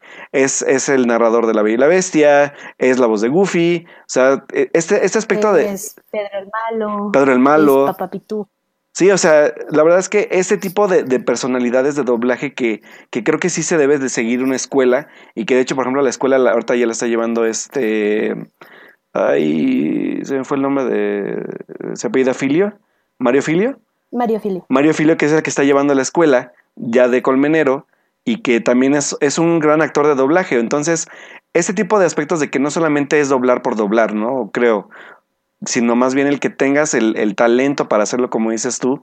Y como dices, ¿no? Son actores que se meten en el, en el personaje. Pues sí, la verdad es que es una cuestión de pues no sé si de talento, de, de ganas, de pues de, de, de todo. Eh, son, como les dije hace rato, son, son tal cual actores, aunque no son, no salen en la tele, lo que sea, pero son actores que nos transmiten muchísimo con, con la voz. Y se nota muchísimo la diferencia entre, entre un entre alguien no tan bueno contra, contra alguien, por ejemplo, como el señor Don Panchito, como Don Panchito, o como el señor Artur Mercado Papá, o hoy por hoy, por ejemplo, eh, hay, pues hay, hay, hay, mucha gente muy buena que, que, yo cada que trabajo con ellos, sí, me gusta mucho trabajar con ellos porque ves frente, veo frente a mí cómo, cómo la película se va, se va, van haciendo de otra, de, de, de, de otra cosa. Sí, sí, sí. O sea, cómo, cómo se va formando. Sí, la verdad es que a mí algo que me gusta muchísimo es cuando ya la película se va escuchando completa y, vas escuchando ya el, el, el, producto final, que pues ya tiene que después pasar por proyectos, de, por procesos de, de, mezcla y masterización y todo. Pero ya cuando los vas escuchando todos juntos y vas escuchando cómo va tomando forma, también en español, a mí eso me gusta muchísimo. Oye, Toyomi, aquí una pregunta tal vez algo técnica, pero a mí me interesa saber, eh, ¿qué tanto ustedes se meten con las pistas de mezcla? O sea, obviamente les reparten todo separado y la, o sea, ustedes solo juegan con la línea de diálogos y supongo que ya en, en la mezcla, este, ya ahí ustedes como mixean, o bueno, esta, es, esta sería como una persona aparte de ustedes y o, o cómo funciona ese, ese como ah, esa manipulación del audio, porque hay como ciertos momentos en algunas películas, digo, la verdad, lo, como digo, no escucho películas dobladas, pero me pasa luego ir en el 5 o en el 7, que justo el problema muchas veces es la mezcla de que todo se oye muy bajo y los diálogos muy altos o etc. ¿Ustedes cómo manejan esto? Pues a nosotros eh, nos llegan de distintos materiales, sobre todo, por ejemplo, cuando son películas, uh -huh. nos llegan muy, y sobre todo cuando son ya versiones finales, porque nosotros llegamos a trabajar películas en sus versiones preliminares iniciales que no tienen nada que ver con el producto final. Claro. Este, nos llegan, nos llega una pista eh, que se le dice, eh, bueno, el M&E, que es Music and Effects, uh -huh. música y efectos, eh, en donde en teoría debería venir todo, y nos llegan varios tracks que les decimos nosotros optionals, en donde pueden venir desde reacciones de los, de los personajes originales hasta walas o ambientes de, de, multitudes que están que no, que no se distingue un idioma, un, un idioma, un lenguaje tal cual, y entonces podemos dejarlo en original. Este, nosotros grabamos guiándonos también por, por los elementos que nos llegan y, y pues ya al, al final el, el, trabajo de mezcla es, depende del, es, es, que todo es un trabajo muy subjetivo. Desde, desde, la, sincron, desde la sincronía, que cada, cada quien tiene una sincronía diferente, cada quien eh, sincroniza diferente a labios, cada ingeniero tiene sus gustos. Eh, hasta la mezcla que pues todo el, ahora sí que todas las orejas son diferentes y todos todos pueden captar cosas diferentes y si se mezcla, por ejemplo, para, para cine, pues se mezcla en una sala THX grande, o si se mezcla para, para televisión, se mezcla en una sala chica. Entonces, todo ese tipo de cosas afectan a, a, una a un producto o una mezcla final. Oh. E, en el chat te preguntan, aparte de, completando como la pregunta de Edith, que si eso afecta que, bueno, que los doblajes, las voces se escuchan bajas y cuando ponen la música y los efectos como que casi dejan sordo, ¿no? Entonces, yo creo que, bueno, igual va como lo que dices tú, no sé si puedas completar un poco eso del, del tipo de sala donde se grabe. Eh, o sea, sí, y es, es depende de las orejas de cada quien. Por ejemplo, o sea, todos, todos escuchamos frecuencias diferentes. Eh, y hay, por ejemplo, ingenieros de audio, eh, por ejemplo, yo, yo tengo una predisposición para escuchar más fuerte los, las frecuencias medias. Entonces yo, si yo mezclo algo, voy a, voy a, voy a subirle mucho a esas frecuencias medias y, puede haber gente que, que, le puede sonar hasta, hasta tapado el audio, le puede sonar raro. Y, y como dije, es un trabajo, sí, sí es cierto que tenemos que copiar el original, pero al final esa copia termina siendo pues muy subjetiva porque no tenemos ni los, los efectos originales que ellos usaron para las voces, ni, ni somos eh, sonido en, en, set. Sí, sí, sí es cierto que tenemos, sí, que podemos copiar un poco la textura del audio dependiendo del micrófono con el que grabemos. También es cierto que pues mi, una sala de, de grabación es un ambiente súper, súper, súper controlado y pues no tiene nada que ver con un, con un sonido directo que va a tener todo el ambiente colado. Este, entonces es, a veces es muy difícil integrar los audios a, a un emaní pues ya establecido, que a veces puede ser hasta sonidos, sonidos de set, que por, eh, el color del sonido cambia mucho. Eh, si podrías nada más explicarles qué es el color de sonido, te lo agradecería. Ah, el, el, color de, de, un sonido, el color de un sonido, el color de es literal los cuartos, literal el ambiente, pinta, si lo queremos ver así, el, el audio, pinta nuestras, pinta nuestras voces o pinta nuestros eh, los, los efectos de sonido. Entonces, dependiendo de dónde estemos, dependiendo del micrófono que usemos, este va a cambiar la calidad, si queremos decirle así. Ok. Sí, y como para complementar nada más un poco, eh, por ejemplo, yo en mi trabajo, eh, nosotros no, no, manipulamos sonido, pero recibimos los deliveries que se les llama. Entonces también, por ejemplo, para cada cosa tienes diferentes masterizaciones, como dice Toyomi, eh, de cómo distribuyes la, el sonido por los canales. Para cine es una forma, para Blu-rays es otra, para salas más cerradas es otra distribución. Por ejemplo, Netflix tiene sus propios, sus propios settings para, para su sonido. Entonces, también mucho depende de para qué te lo pidan y cómo te pidan eso. O sea, aparte de la masterización principal, tienes que hacer varios derivados para otras salas o otras formas de escucharse. Por eso luego eh, usar un Blu-ray, por ejemplo, en ambulante, que luego usan Blu-rays de películas, no se escucharía tan bien a que si mandaran un DSP o ya sonido para sala. Entonces ese luego va a ser también el problema de diferenciar bien cómo escuchamos las cosas en festivales, entre comillas, menores, a que si lo escucháramos ya en una sala, en un DSP. Sí, claro. Eh, cada, eh, ¿cómo se llama? Ya por hoy ya hay una un tipo de deliveries para lo que es broadcasting, como lo es Netflix, como lo es eh, Amazon, etcétera. Pero, y normalmente hasta las pistas de, de, cine vienen exponencialmente más fuertes. Y los trailers, por ejemplo, vienen, de todo el material viene súper fuerte y de hecho tenemos que grabar todavía más fuerte y también integrar esos diálogos a una, a una pista que viene casi ponchada. Es muy difícil. Entonces, sí, o sea, es totalmente diferente como cómo entregas a, a, una película, a cómo entregas a, a, un home video o a un DVD o a broadcast o a la tele, etcétera, etcétera. Oh, mira. Exacto. Por ejemplo, eh, bueno, iba, iba, a comentar algo porque de, ahorita que están hablando un poco de esto, me llama la atención ahorita que de lo que hablas, porque bueno, igual Alberto Morán te pregunta que cómo saber a qué este como a qué tipo de, bueno, a qué frecuencias soy más sensible. Sí, hay forma de saberlo. No sé si Toyomi tú puedas decirles cómo. Si les interesa muchísimo, si de verdad se quieren meter en eso, en ¿dónde será? En las en ópticas Lux, este, les hacen audiometrías gratis. Y ahí Oh. pueden ver la predisposición que tienes a, que tienen a, a escuchar más o menos frecuencias agudas, bajas.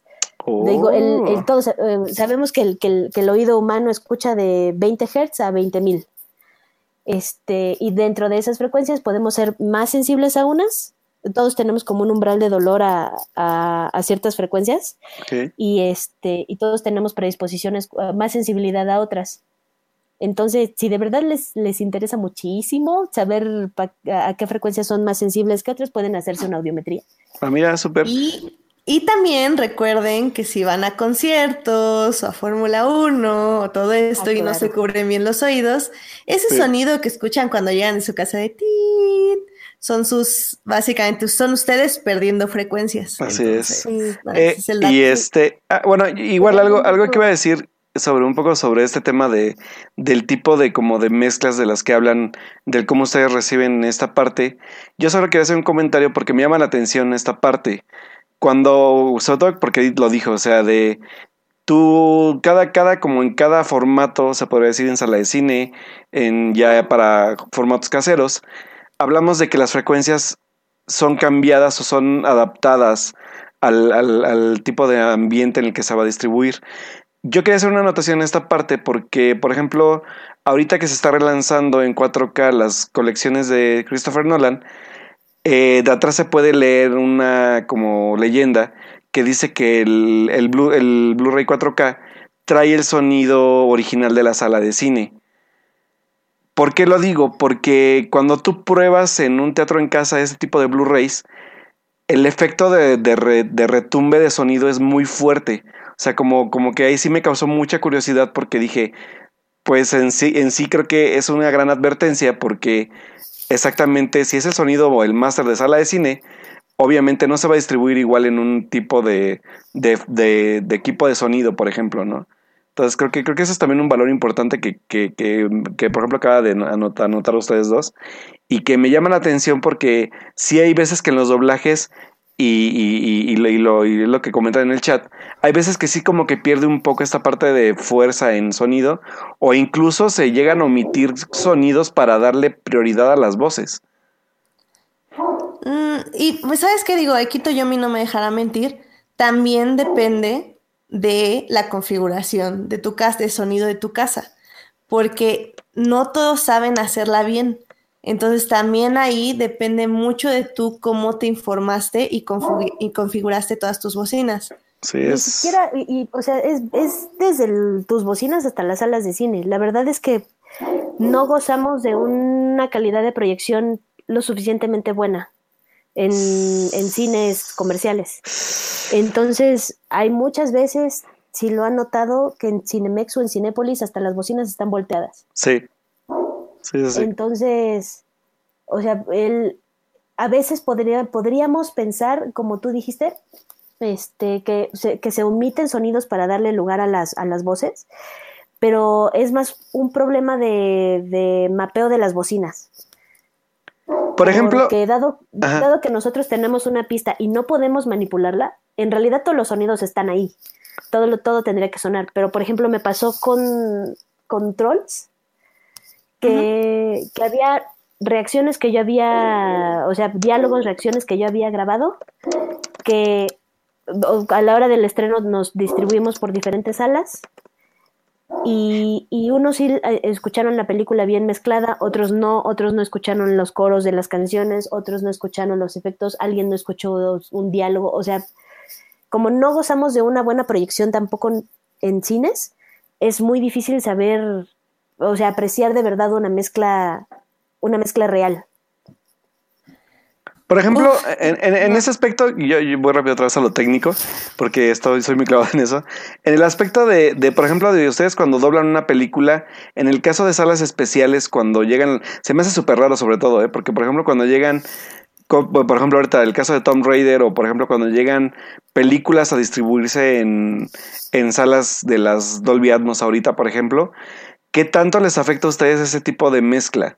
O sea, porque, sobre todo porque cuando tú ves un Blu-ray o un DVD, la mezcla del máster se reduce a 5.1 ya en tu mezcla original. Entonces, ese tipo de masters, ¿cómo afecta en salas ya de este, de este calibre, no? Porque sabemos que las, las salas IMAX son, son este, ecualizaciones por rayo láser, la Dolby Atmos, pues es un tipo de, de sonido especial que no sé si ahí es donde se note si hay pérdida de, de, de, de sonido en algunos aspectos. O sea, todo ese tipo de cosas a final de cuentas hablamos de masters, pero ¿cómo, cómo, cómo lo trabajan ustedes, por ejemplo? Pues nosotros, por ejemplo, cuando, nosotros no mezclamos eh, mezclas en, en, Atmos, pues, o sea, a mí no me... Eh, todo, todo, mi, todo mi trabajo, por así decirlo, se va a, a Los Ángeles a una, a una sala Atmos, a una sala que tenga la posibilidad de hacer como, como el mapeo original de, de, de que viene junto con la película. Pero, o sea, son, son temas diferentes. El Dolby es, el Dolby Atmos son, es 9.1. Uh-huh. Pero si ustedes, por ejemplo, quisieran, IMAX hoy por hoy es lo que es más, lo, es lo más fiel a, al sonido original. Porque IMAX como compañía hace una... El, ellos vienen a calibrar las salas no solo de audio, pero sino, sino de imagen. Entonces, el sonido más leal que puedes, fiel que puedes tener a, a lo, que, a lo que se quiso hacer en, en, en, la mezcla original, en la fotografía original, va a ser IMAX. IMAX es un servicio completo de, de, de calibrado de, de todo.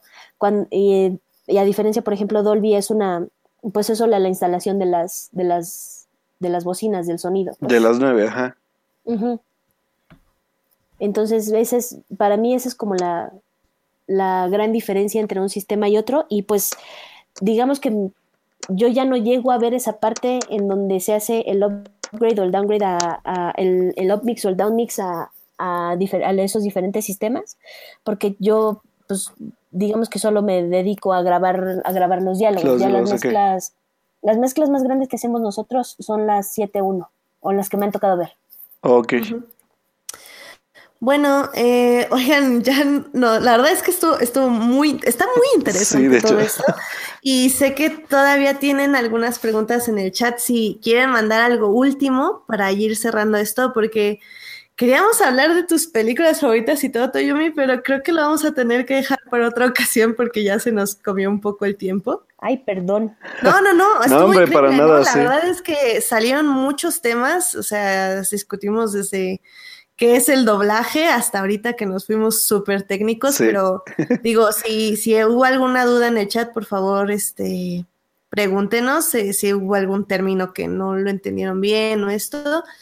Eh, pero sí, la verdad es que es un tema muy, muy extenso y como ven se puede dar para discutir muchas cosas. Eh, pues bueno, esto era un poco nada más para ver si tenían alguna duda más en el chat. Al parecer creo que ya no. Por lo que, pues yo creo que con esto cerramos, ¿no, Alberto? Sí, yo creo que sí. Sí, sí nos extendimos un poco. No, pero, super. pero la verdad estuvo muy padre. Eh, vámonos rápido. Oh, bueno, ¿hay algo más, este, Toyo, que quieras este, decirnos? Como a una última cosa que te, te haya faltado, como... Pues la verdad no, eh, sí, denle una oportunidad al doblaje, la verdad es que hay trabajo muy digno, como, el, como mencioné. Y, y tú, niña, ve Shape of Water en español. Y Coco, y ve Coco también. Exacto, tengo una promesa de que voy a ver Coco Ah, y ya. Rápido, rápido, una pregunta rápida de Alberto Moranque. ¿Cuál es tu doblaje favorito así ver en la vida? Ay, es muy difícil, pero yo podría decir eh, hay dos películas eh, hay dos películas bastante recientes que puedo decir que no he visto en su lenguaje original porque me gusta demasiado verlas en español y no me lo van a creer y puede que me maten y no me importa pero las tortugas ninja 2 ok súper bien la amo con locura en español a pesar de los de los youtubers que aparecen en la película Ok. pero las voces de las tortugas aparte o sea, los, los actores hacen un gran trabajo y si pueden verla se van a reír un rato. Les quedó muy bonita. Y no sé si ha visto una película que se llama la, la película de Your Name. Your Name no lo he visto en español. Es, la verdad, a mí me gusta mucho en español. Creo que hicieron un gran trabajo todos. Y, y de hecho, Your Name no la he visto en, en, en japonés porque me, cada que la veo, me, la veo en español porque me gusta mucho. Órale. Entonces, si pueden ver Your Name en español, véanla. Vas, Alberto, a ti que te gustó la película. Pues sí, la voy a ver, la verdad es que sí, sí, sí, sí. Muchas gracias por la recomendación. Muchas gracias. Entonces, sí, la verdad es que hay que, hay que anotar también otra, otra cita como Toyomi, porque la verdad es que Sí, también es- es fan de bastantes películas muy interesantes y creo que va a valer la pena hablar de ellas. Sí. Eh, pues creo que ya esas son las únicas preguntas que tenemos en el chat, al menos de que sepas a quién mató a Kennedy y qué hacemos aquí en la vida, Toyomi. ¿No? Mm, lo, que, lo que hacemos aquí en la vida se los responde Douglas Adams y es 42. No sé cuál es la, sea la pregunta, pero la respuesta es esa. Excelente. Pues vámonos rapidísimo con noticias. Eh, ya nada más decimos como dos o tres cosas y ya para irnos a los momentos de la semana. Va que va. Noticias de la semana. Eventos. Trailers. Hashtag no vean trailers. Chismes. En En For 4 Nerds. Bueno, pues ya así nada más para decirles rápido las noticias de la semana. Yo tengo una que es que me llena como de fe en la siguiente película de James Bond, que es que el director Danny Boyle, que es uno de mis directores favoritos, ya está checando el guion para Bond 25. eh, lo cual quiere decir que si le gusta este guion y lo aprueba el estudio, él podría dirigir la 25 película de James, James Bond, Bond, y probablemente la última con Daniel Craig. La verdad, estoy como muy emocionada. Sí, aparte, digo, Danny Boyle. Uf, muy bien. Sí, Digo, creo que no me gustó Trainspotting 2, pero aún así es un gran director, la verdad. Tampoco me gustó Slumdog Millionaire, pero igual es un buen director. no, y tú y yo no podemos ser amigos ya, la verdad. No, ya no. Vamos a romper este podcast. Es el último podcast. Sí, ¿No te gustó Slumdog Millionaire? No, se me hizo muy mm, cursi muy predecible, Ay, ya muy se, me, ya se me olvidaba con quién estoy hablando. Y- Ah, gracias, Toyomi, por revelar aquí sus secretos de esta niña. Pero es, es cursi bonita, niña, por favor. Pues por eso, o sea, qué aburrido, ¿no? Dame, Ah, dame traumas, ah, Dios. dame, dame así. ella, como sí- ella solo, solo, solo soporta cosas cursis como el Arrowverse, por ejemplo. El Arrowverse. Claro que sí, Monse lo sabe muy bien en nuestro chat, que ahorita yo con mis ships de Legends of Tomorrow muero. Eh, ¿Ya ves? Es, es que es una, es una nerd cursi. sí, ya sé. Es una cursi de closet. Sí, exacto. Maldita sea. Pues bueno. Eh, ¿Tú tienes alguna noticia, Alberto? Me voy rápido, me, me las voy a decir rápido para que igual no nos tardemos mucho porque ya se nos viene el tiempo encima, pero bueno, ahí les van las rápidas. Este, como sigue Disney en su plan este de hacer live actions, ahora el próximo live action anunciado es La Dama y el Vagamundo. ¿Cómo lo van a hacer? No tengo idea, pero espero no sea una cosa como lo siento un dálmatas, por favor. Entonces, pues bueno, ahí está el dato de que La Dama y el Vagamundo se va a hacer un live action, entonces pues vamos a ver qué, qué sale de esto. En otras noticias, señores, si ustedes esperaban ver a Capitán Marvel en Infinity War, lamentamos decirles que eso no va a suceder, así que vayan de una vez previéndose para no decepcionarse, porque no va a haber aparición de Capitán Marvel, por lo menos en Infinity War. Eh, por otra parte, eh, Indiana Jones, su quinta parte, empieza a grabarse el otro año con Harrison Ford con bastón y con una herida en la panza que le hizo su hijo Ben Solo antes de morir en Star Wars. Entonces, eh, Indiana Jones va a seguir y seguir y seguir. Y no sabemos si Shia LaBeouf va a estar. no tenemos- No, no va a estar, obviamente. No tenemos idea, mucho, pero... Mucho problema. Pero bueno, vamos a ver qué sale de Indiana Jones ahora. Y bueno, la última y la más triste de nuestras noticias, señores, es que esta semana falleció el científico Stephen Hawking y pues bueno, eso nos entristece bastante porque pues nerds y porque la verdad es que creo que si había alguien a quien por lo menos admirar en esos tiempos donde casi casi ya no hay nadie a quien admirar, pues creo que él era un gran personaje del cual creo que sí varios lloramos y que yo por lo menos puedo decir que no soy ultra conocedor de sus teorías ni del trabajo que se ha hecho, pero lo que creo que sí se puede reconocer es que era un personaje que se supo ¿cómo decirlo? No, no, no quiero decir la palabra vender, pero sí se supo reconocer el trabajo realizado y que aparte también era un personaje súper, súper geek como todos nosotros y que, que participó en varias cosas que no solo, no solo se daba su tiempo para ser investigador, sino también salió en series, se hizo incluso una película de su vida. Era creo que un gran personaje que iba más allá del, de la investigación científica. Sí, y digo, creo que si quieren ver como la esencia de lo que era Stephen Hawking, hay un video hecho, una, una entrevista hecha por John Oliver, donde él justo, bueno, entrevista a Stephen Hawking y le pregunta como varias cosas interesantes, sobre todo de sus teorías y sus investigaciones, pero al mismo tiempo es una entrevista con mucho humor, donde Stephen Hawking demuestra que que nada, o sea, que el humor no tenía que ser em, aparte de su trabajo, sino que iba como ah, de la mano. Y también, por ejemplo, hubo algo que me gustó mucho de Twitter, digo, de Tumblr, porque como Alberto yo tampoco tengo así como sus teorías y todo lo que aportó así como muy fresco. Eh, pero, por ejemplo, vi justo un día o dos después de su muerte un post en Tumblr donde decía eh, cómo él aportaba un poco a lo que era em, apoyar a las, a las mujeres o a las, a las chicas a estudiar física. Y, estuvo muy chistoso porque era una conferencia donde no me acuerdo si le preguntan de cómo pueden ayudar a, que más mujeres estudien física, pero bueno, básicamente es él dice que que si son fans de alguien de One Direction, que creo que se salió, alguien de, de ah, sí. Y él, dice como, bueno, pues si ustedes estudian la teoría de los multiversos, eh, en un universo alterno, este personaje sigue en la banda. Entonces nada más tienen que descubrir, chicas, cómo llegar a ese universo alterno y quedarse ahí.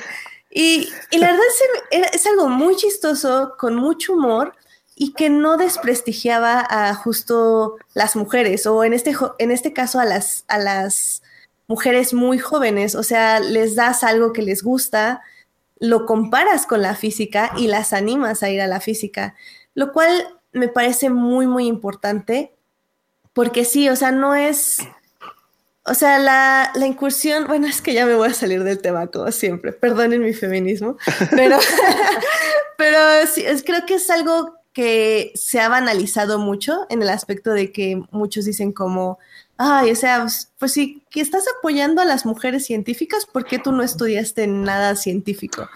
Y no, no, no es el chiste, o sea, no es el punto y ni siquiera es gracioso, sinceramente sus memes no me causan ninguna gracia. Eh, hay muchísimo más detrás de eso y, y una de esas cosas es que no hay apoyo para que las mujeres aprendan matemáticas ni, ni se les ni se nos alienta a seguir. La verdad, yo tuve mucha suerte de tener maestras eh, que eran ingenieras y, y sí yo decidí no estudiar matemáticas por mi cuenta, no porque no me gustaban, porque siempre me gustaron mucho, pero porque yo lo decidí. Y ojalá sea así para muchas en, en los próximos y creo que si Stephen Hawking puso ese granito de arena, pues me parece muy, reconocible, ah, al ah, menos en ese momento. y un dato extra que quiero dar también, que es como esta parte como de, de esa, exactamente de lo que hablas. Este, por ejemplo, la, esta actriz de, de, Big Bang Theory, ¿cómo se llama, Edith?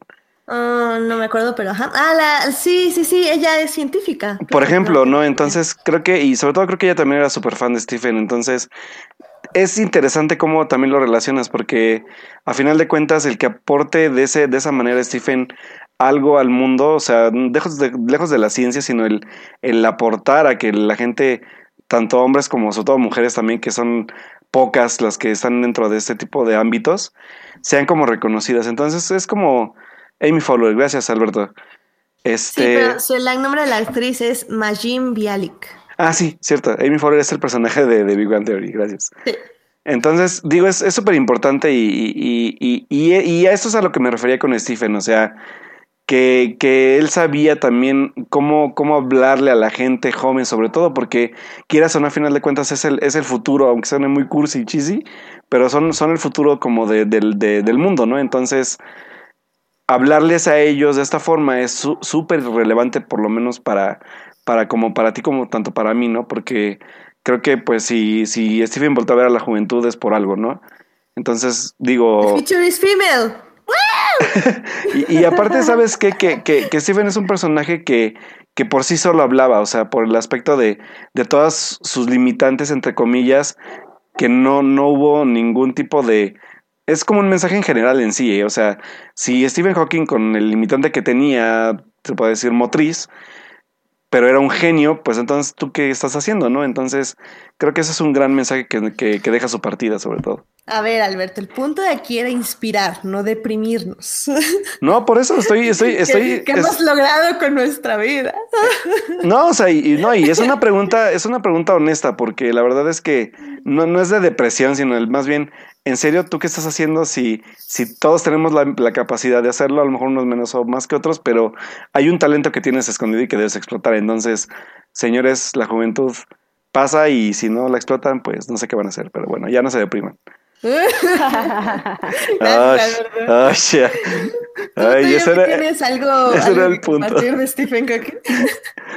pues justo de eso eso que decías, lo bueno que dicen los dos de, de, que él apoyaba mucho a la juventud y también tenía un discurso eh, pro niñas en la ciencia, si pueden, eh, escribió, se me hace muy, muy bonito porque dentro de todos sus libros de teorías que son relativamente fáciles de leer, eh, escribió un libro con su hija para niños sobre oh. cosmología. Entonces es muy interesante leerlo porque tiene fotos y dibujitos y todo. Y si quieren y les interesa y les gusta, pues consíganselo.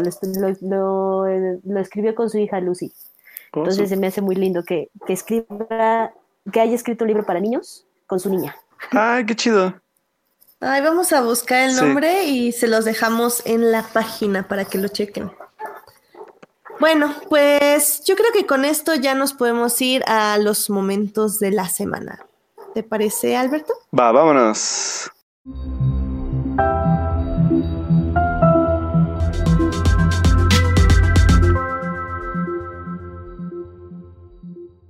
Muy bien, Alberto, ¿por qué no nos compartes tu momento de la semana? Oye, primero Toyomi, yo, yo qué. Ah, bueno. Toyomi es, la invitada. Ay. bueno. como puedes ver, Toyomi tiene mucha educación esta niña. bueno, era para que ella viera ejemplos, igual que le hicimos con Julio la semana pasada, pero ok. Ah, basta, no, vas, basta, sí. Se me hace que Alberto no tenía preparado nada y por eso ahora te... No, sí, yo tengo preparado, pero yo dije primero Toyomi para que sea como la invitada a abrir la, la sección el día de hoy. Está bien. Mi momento de la semana es que terminé mi libro de Anansi Boyce, de El amor de mi vida, uh. dueño de mis quincenas, Neil Gaiman. Oh, ¿Qué tal? Y la verdad es que me gustó mucho. No es mi, no es mi favorito de él. No le va a ganar jamás nunca a Neverwhere ni a The Ocean at the End of the Lane. Pero la verdad es que fue un gran viaje, me la pasé muy bien. Y vamos al siguiente. ¡Yay! Oye, ¿y tú leíste American Gods? Uy, sí. ¿Y si tiene, o sea, tienes que leer primero American Gods o puedes leer a Nancy Boyce solo? Puedes leer a Nancy Boyce solo. Ok. Si lees American Gods antes y después te encuentras con el, con el señor Anansi en el, en, en el siguiente libro, es una aparición agradable, de esas que te dan gusto ver como si te encontraras a alguien conocido en la calle, pero no es necesaria. Ok. Ah, pues bueno, eso también es bueno saber, saberlo. Y en este aspecto del doblaje, esto, ¿lo leíste original, en su idioma original o doblado? La verdad es que. Traducido. Eh, la verdad es que tengo la, la, la política con los libros que si entiendo el lenguaje original, me voy a leer el libro en el lenguaje original. Ok. Sí, sobre todo porque Sí, con Neil Gaiman creo que es como muy poético como escribe, entonces luego sí se pierde mucho en las traducciones. Sí, y la verdad, por ejemplo, si vas, que aplica con él y aplica, por ejemplo, con Dickens o aplica con Stephen Fry, que son genios del lenguaje, que cómo no vas a apreciarlo en su lenguaje. Si puedes, cómo no lo, no puedes, lo aprecias en su lenguaje original. Claro. Oye, mira, qué bueno. Sí, lo tengo en mi lista y ojalá algún día cuando termine de leer todos los libros de Star Wars pueda regresar a mis Ay, libros. ¿Por qué te haces eso, Edith? Ay, sí lee, sí lee, sí lee otros libros, niña. Sí, No, mejor sí, lee sí, Neil sí. Gaiman, por favor. No, casi siempre tengo uno físico que no es Star Wars y Star Wars en el Kindle. Entonces, sí los voy campechaneando, ¿eh? Ahí, ahí vamos, ahí vamos. Bueno, muy bien, Muy muy bien, muy bien. Alberto, ¿cuál es tu momento de la semana? Bueno, señores, rápido les doy el background porque tiene que ver con, con un tipo de moda que es, es chistoso porque lo he platicado ya con un amigo. En los últimos meses se ha como desatado esta moda de utilizar obras como famosas, o bueno, entre comillas, porque esta ya no tiene que ver tanto con una obra famosa, pero eh, hace unos meses empezó una moda de, de- de esta página Playground, donde un cuate crea como un tipo de reggaetón con el famoso cuadro de Velázquez de las Meninas, haciendo como un, un reggaetón que te platica la historia del cuadro de las Meninas. Entonces, no sé si ustedes ya lo lograron ver o lo, o lo han visto, Mm, La sí, verdad sí, no. sí. que dice Velázquez, que dice Velázquez, yo soy guapa. Y que, de- bueno, la verdad es que a mí me llama mucho la atención por el cómo usan la obra. Y la obra y la, bueno, la canción explica en sí el contexto de la obra, pero de una forma muy coloquial y muy actual también. Entonces creo que es un, es- se me hace un, trabajo interesante, ¿eh? O sea, incluso por ahí hay un, este, un video de un, un periodista que sigo digital, que luego se los dejo ahí con el, en el canal con, ya después de que sale el programa, donde explica en sí por qué en verdad es una obra, una obra de relevancia ahorita, en estos tiempos de, de internet, ¿no? Pero bueno, a lo que voy con esto es que esta semana Playground volvió a lanzar ahora un video de ese estilo, pero donde te explica la historia de la colonización de América con Cristóbal Colón y que se llama Te colonizo. Ok. Es, la verdad es que yo no me dejaba de reír, pero sobre todo por porque aparte es reggaetón, ¿no? Pero dices, ay, pinche reggaetón, porque digo, yo no soy fan de reggaetón, pero, pero la verdad es que el, el, el, el, la- ingenio y la creatividad para realizar este tipo de como de mofas, pero a la vez de dar información relevante sobre el, el acontecimiento y, el, y, el, y la visión que le dan, sobre todo, al descubrimiento de América, es totalmente entre irónico y totalmente divertido. Entonces, la verdad es que aparte la, la canción es súper, súper, súper pegajosa. Entonces, véanlo si no lo han visto. Es muy, muy, muy, muy chistoso. Y, y- y usan pinturas de, de como de varios artistas sobre el descubrimiento de América y lo utilizan para crear el video musical. Entonces, ahí igual incluso hay un chiste súper cagadísimo que tiene que ver con cosas más actuales, pero ya lo verán. Es, la verdad es que es, es, es este, sobre todo este, este contexto que están haciendo ahorita, incluso el Munal está utilizando también ese tipo como de herramientas para comunicarse con el mercado o con los chavos de forma actual. Que de hecho igual, no sé si recuerden que hubo un meme que igual ellos mismos hicieron los del Munal, donde era de, de la escala, en esa escala, ¿qué tanto frío tienes, no? Y bueno, ahí, ahí lo verán, pero son escalas como de, de, de, de obras o de esculturas. Entonces, este, que tienen que ver con, con cosas que solo representan que hace frío. Pero este tipo como de nueva corriente que yo le puedo llamar, se me hace súper relevante e interesante, porque como le quitan un poco esta parte como, entre comillas, aburrida para la gente que igual le es como difícil como, como apegarse a, o más bien como empaparse un poco de esta información o de este tipo de, de cosas, la hacen más accesible para la gente. Entonces, para mí se me hace un logro interesante. Ya, ya me están criticando que por que porque salí del closet con mi reggaetón. ¿Cuántas Ah. veces la escuchas en el baño al día, Alberto? Híjole, ya la debo escuchar como 10. no, bueno. Pero es que, No, eh, pues neta, sí, es... ahora sí, sí la voy a buscar Sí. porque sí, es interesante, haces un meme y como dices, acercas el arte a la gente. Sí, totalmente, véanlo. Y, y la verdad es que se van a quedar por lo menos con la canción pegada una semana, así que Advertencia. Qué miedo. Sí, no, yo también es como, mm, voy a pensarlo seriamente. Pero sí, seguro la veré cuando me pases el link para publicarlo en nuestra página. Va, va, va. Eh, pues mi momento de la semana, la verdad es que no tenía mucha. Digo, sí, sabía exactamente lo que iba a decir y por eso como Toyomi me este, celebró que ya terminó un libro, yo también voy a celebrar que acaba de terminar otro libro. Y no, no es de Star Wars, aunque ¡Eh! es de Star Wars. Acabé este Dune, que ahorita les digo quién le escribe. Es cierto. Franz Herbert, creo, sí. Herbert. Ustedes no están para saberlo ni yo para contarlo, pero Edith también me había dicho que lo leyera, pero la verdad es que... No, y digo... Sí, es Frank es- Herbert. Ajá. Sí, Frank Herbert. Es, es un libro muy largo y, o sea, es más de 800 páginas y esa es como la primera parte. La verdad es que me tardé muchísimo en leerlo, me tardé como cuatro o cinco meses, pero porque es justo el libro físico que tengo. Eh, y, y lo leo en mis idas en camión, entonces como que no había tenido mucha oportunidad de sacarlo y lo iba cargando, o sea, cargué ese libro todos los días desde hace como cinco meses de 800 páginas, ¿eh? Ese es compromiso con los libros físicos. Awesome. Y además ese ejercicio, ¿qué tal? ¿Qué tal? ¿Qué tal? Y la verdad es que empecé a leer ese libro por un audio, bueno, un club, club de lectura que fue con una youtuber que se llama Comic Book Girl, que ella cada semana iban leyendo de cierto número de páginas y se discutía en un canal, bueno, en un QA y luego ella hacía como un video explicando esas páginas. Eh, pues obvio me rebasaron, pero ya retomé los videos, estuvo muy interesante. Eh, estamos preparando un programa especial para hablar de Dune. Entonces, básicamente es como eh, les avisamos cuando empecemos a ver, porque queremos ver eh, sobre todo el proyecto que tenía Jodorowsky para adaptar este libro y lo que hizo David Lynch adaptando este libro.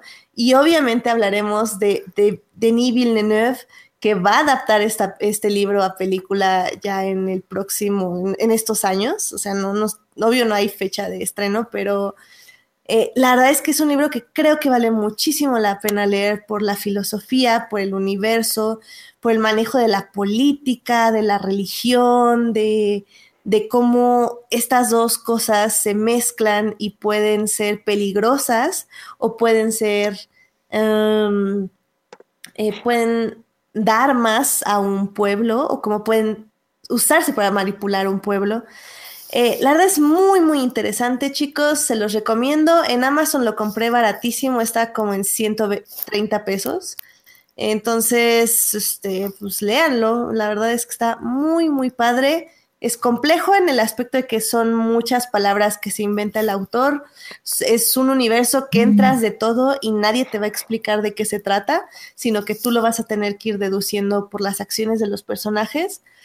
Pero la verdad es que, que, no te den todo en bandeja de plata es muy refrescante. Digo, obvio, el libro no es actual, es del, uh, del 65, o sea, ya tiene muchos años, es, es en la época donde no nos daban todo en bandeja de plata, afortunadamente.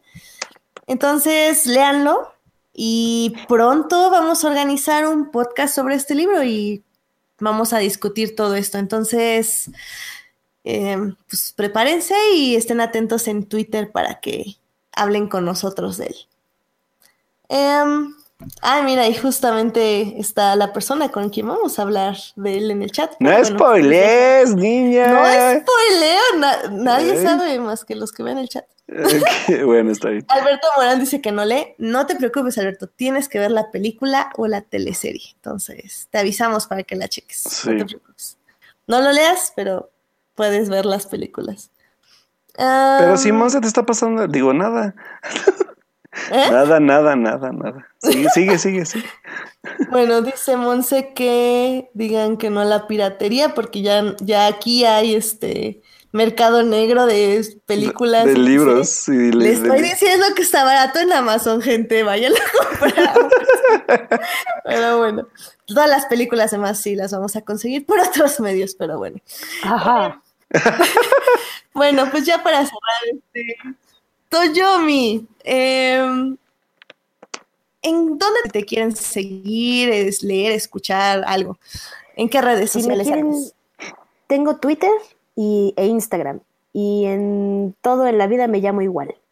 Entonces, si me quieren encontrar, soy arroba yomilomi con dos M's las dos. Y pues ya. Espero no aburrirlos muchísimo con lo que pongo y con las fotos que tomo y a ti. Muy bien, Toyomi. Alberto, ¿dónde te pueden encontrar? Pues bueno, chicos, recuerden que a mí me pueden encontrar en Alberto Molina, Molina con doble O. Y este, pues bueno, eh, ya retomamos un poco, ahora sí, en forma la columna de síntesis. pueden leer mi opinión de Una Mujer Fantástica, el este, de la semana pasada. Esta semana, pues esperemos escribir de alguno de los estrenos. Pero pues ya saben que igual en Twitter ando comentando lo que voy viendo, series, libros o cualquier cosa que me vaya encontrando. Por cierto, voy adelantando igual con Edith. Eh, voy a tratar de como de hacer un espacio con Edith para hablar de Ambulante que empieza la otra semana, si no me equivoco. Eh, vienen un chorro de películas, espero poder ver mm, por lo menos bastantes acá. Eh, pero hay cosas muy interesantes, hay una parte de justicia que habla un poco de, la situación de la inseguridad en México, vienen cosas también musicales que igual no soy tan fan, pero igual me voy a aventar alguno. Y también hay también documentales interesantes de otros países que yo creo que ya como los vaya viendo también les voy recomendando. Pero la verdad es que Ambulante se fue este año, trae mucho, mucho material. Entonces igual manténganse como al tanto de, de lo que viene ya en cada ciudad en la que va a llegar. Y este, pues bueno, ya les voy contando, ¿sale? Excelente, la verdad sí, eh, hace muchísimo que no voy ambulante y traigo muchas ganas de ver otra vez estas serie de películas donde no tengo absolutamente nada de, reseñas, ni de perspectiva, ni de expectativas, ni nada. Entonces sí, sí, vamos a hablar de ambulante, Alberto, me parece muy bien, aunque aquí en, en la Ciudad de México creo que llega hasta mayo. Pero, pues a Punto para Puebla. Sí, sí, sí. Es que siempre la Ciudad de México es antes. Es la primera ciudad y luego se van a provincia.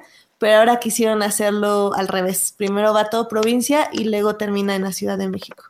Entonces, pues a ver qué tal va a estar eso. Em, Carlos, por cierto, nos recomienda que vayamos a ver La Libertad del Diablo, que justo está en cines. Y sí, la verdad es que no la he visto, pero la han recomendado muchísimo. Entonces, si pueden darse una vuelta, esos también son documentales mexicanos. Mientras. Em, pues a mí ya saben que me pueden seguir en HT Idea. Eh, les sigo debiendo el artículo de Rebels porque la vida me trata mal.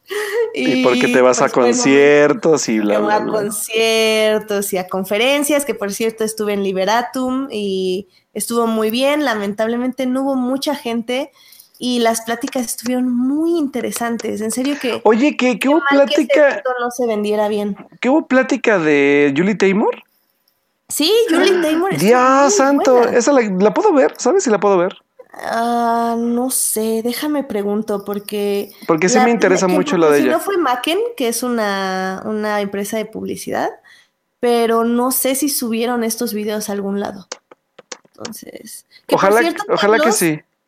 Carlos estaría muy orgulloso porque obviamente fueron intérpretes y la verdad lo hicieron muy bien, o sea, todo lo que decían en inglés era perfectamente traducido al español. En serio que estaba yo muy sorprendida. Lo hicieron súper bien y qué, qué lástima, en serio, que no fue mucha gente, pero no le, no le echo la culpa a la gente en sí, sino a que el, evento no fue muy bien eh, patrocinado ni, ni publicitado y eso que o sea, no solo era Macken, era Banorte y eran un buen de marcas así importantes. La verdad, qué lástima, porque sí, las pláticas que escuché, que tales no fueron muchas, pero fueron, escuché cuatro pláticas y estuvieron muy padres. La verdad es que sí, valió mucho la pena. Ah, qué chido. Eh, y pues nada más chicos, pues por último les digo que no, no lean PDFs, por el amor de Dios, leanlo en Movies. Dios santo, porque ya vámonos, ya, está delirando. Ya, vámonos de aquí, ya. Muchas gracias a quienes nos acompañaron en esta transmisión que fue Carlos, estuvo Mons, estuvo Edgar también, este Alberto Morán y también estuvo este Julián García.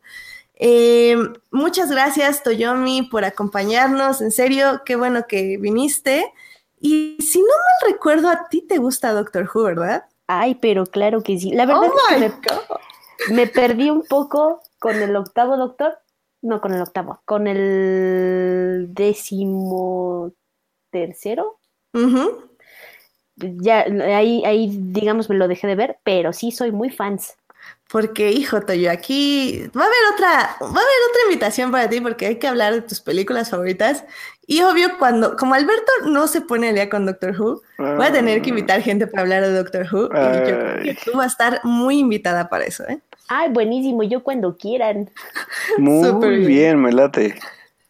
No, Eh, muchas gracias por la invitación, muchachos. No, hombre, a ti y gracias por, pues, por toda la información que nos diste, que fue súper valiosa. Y pues ya sabes, este es tu programa, Toyo. Muchas gracias. Eh, no también, aburrido. no, No, no, no, para estuvo nada. Muy nada. bien. Estuvo muy, muy bien.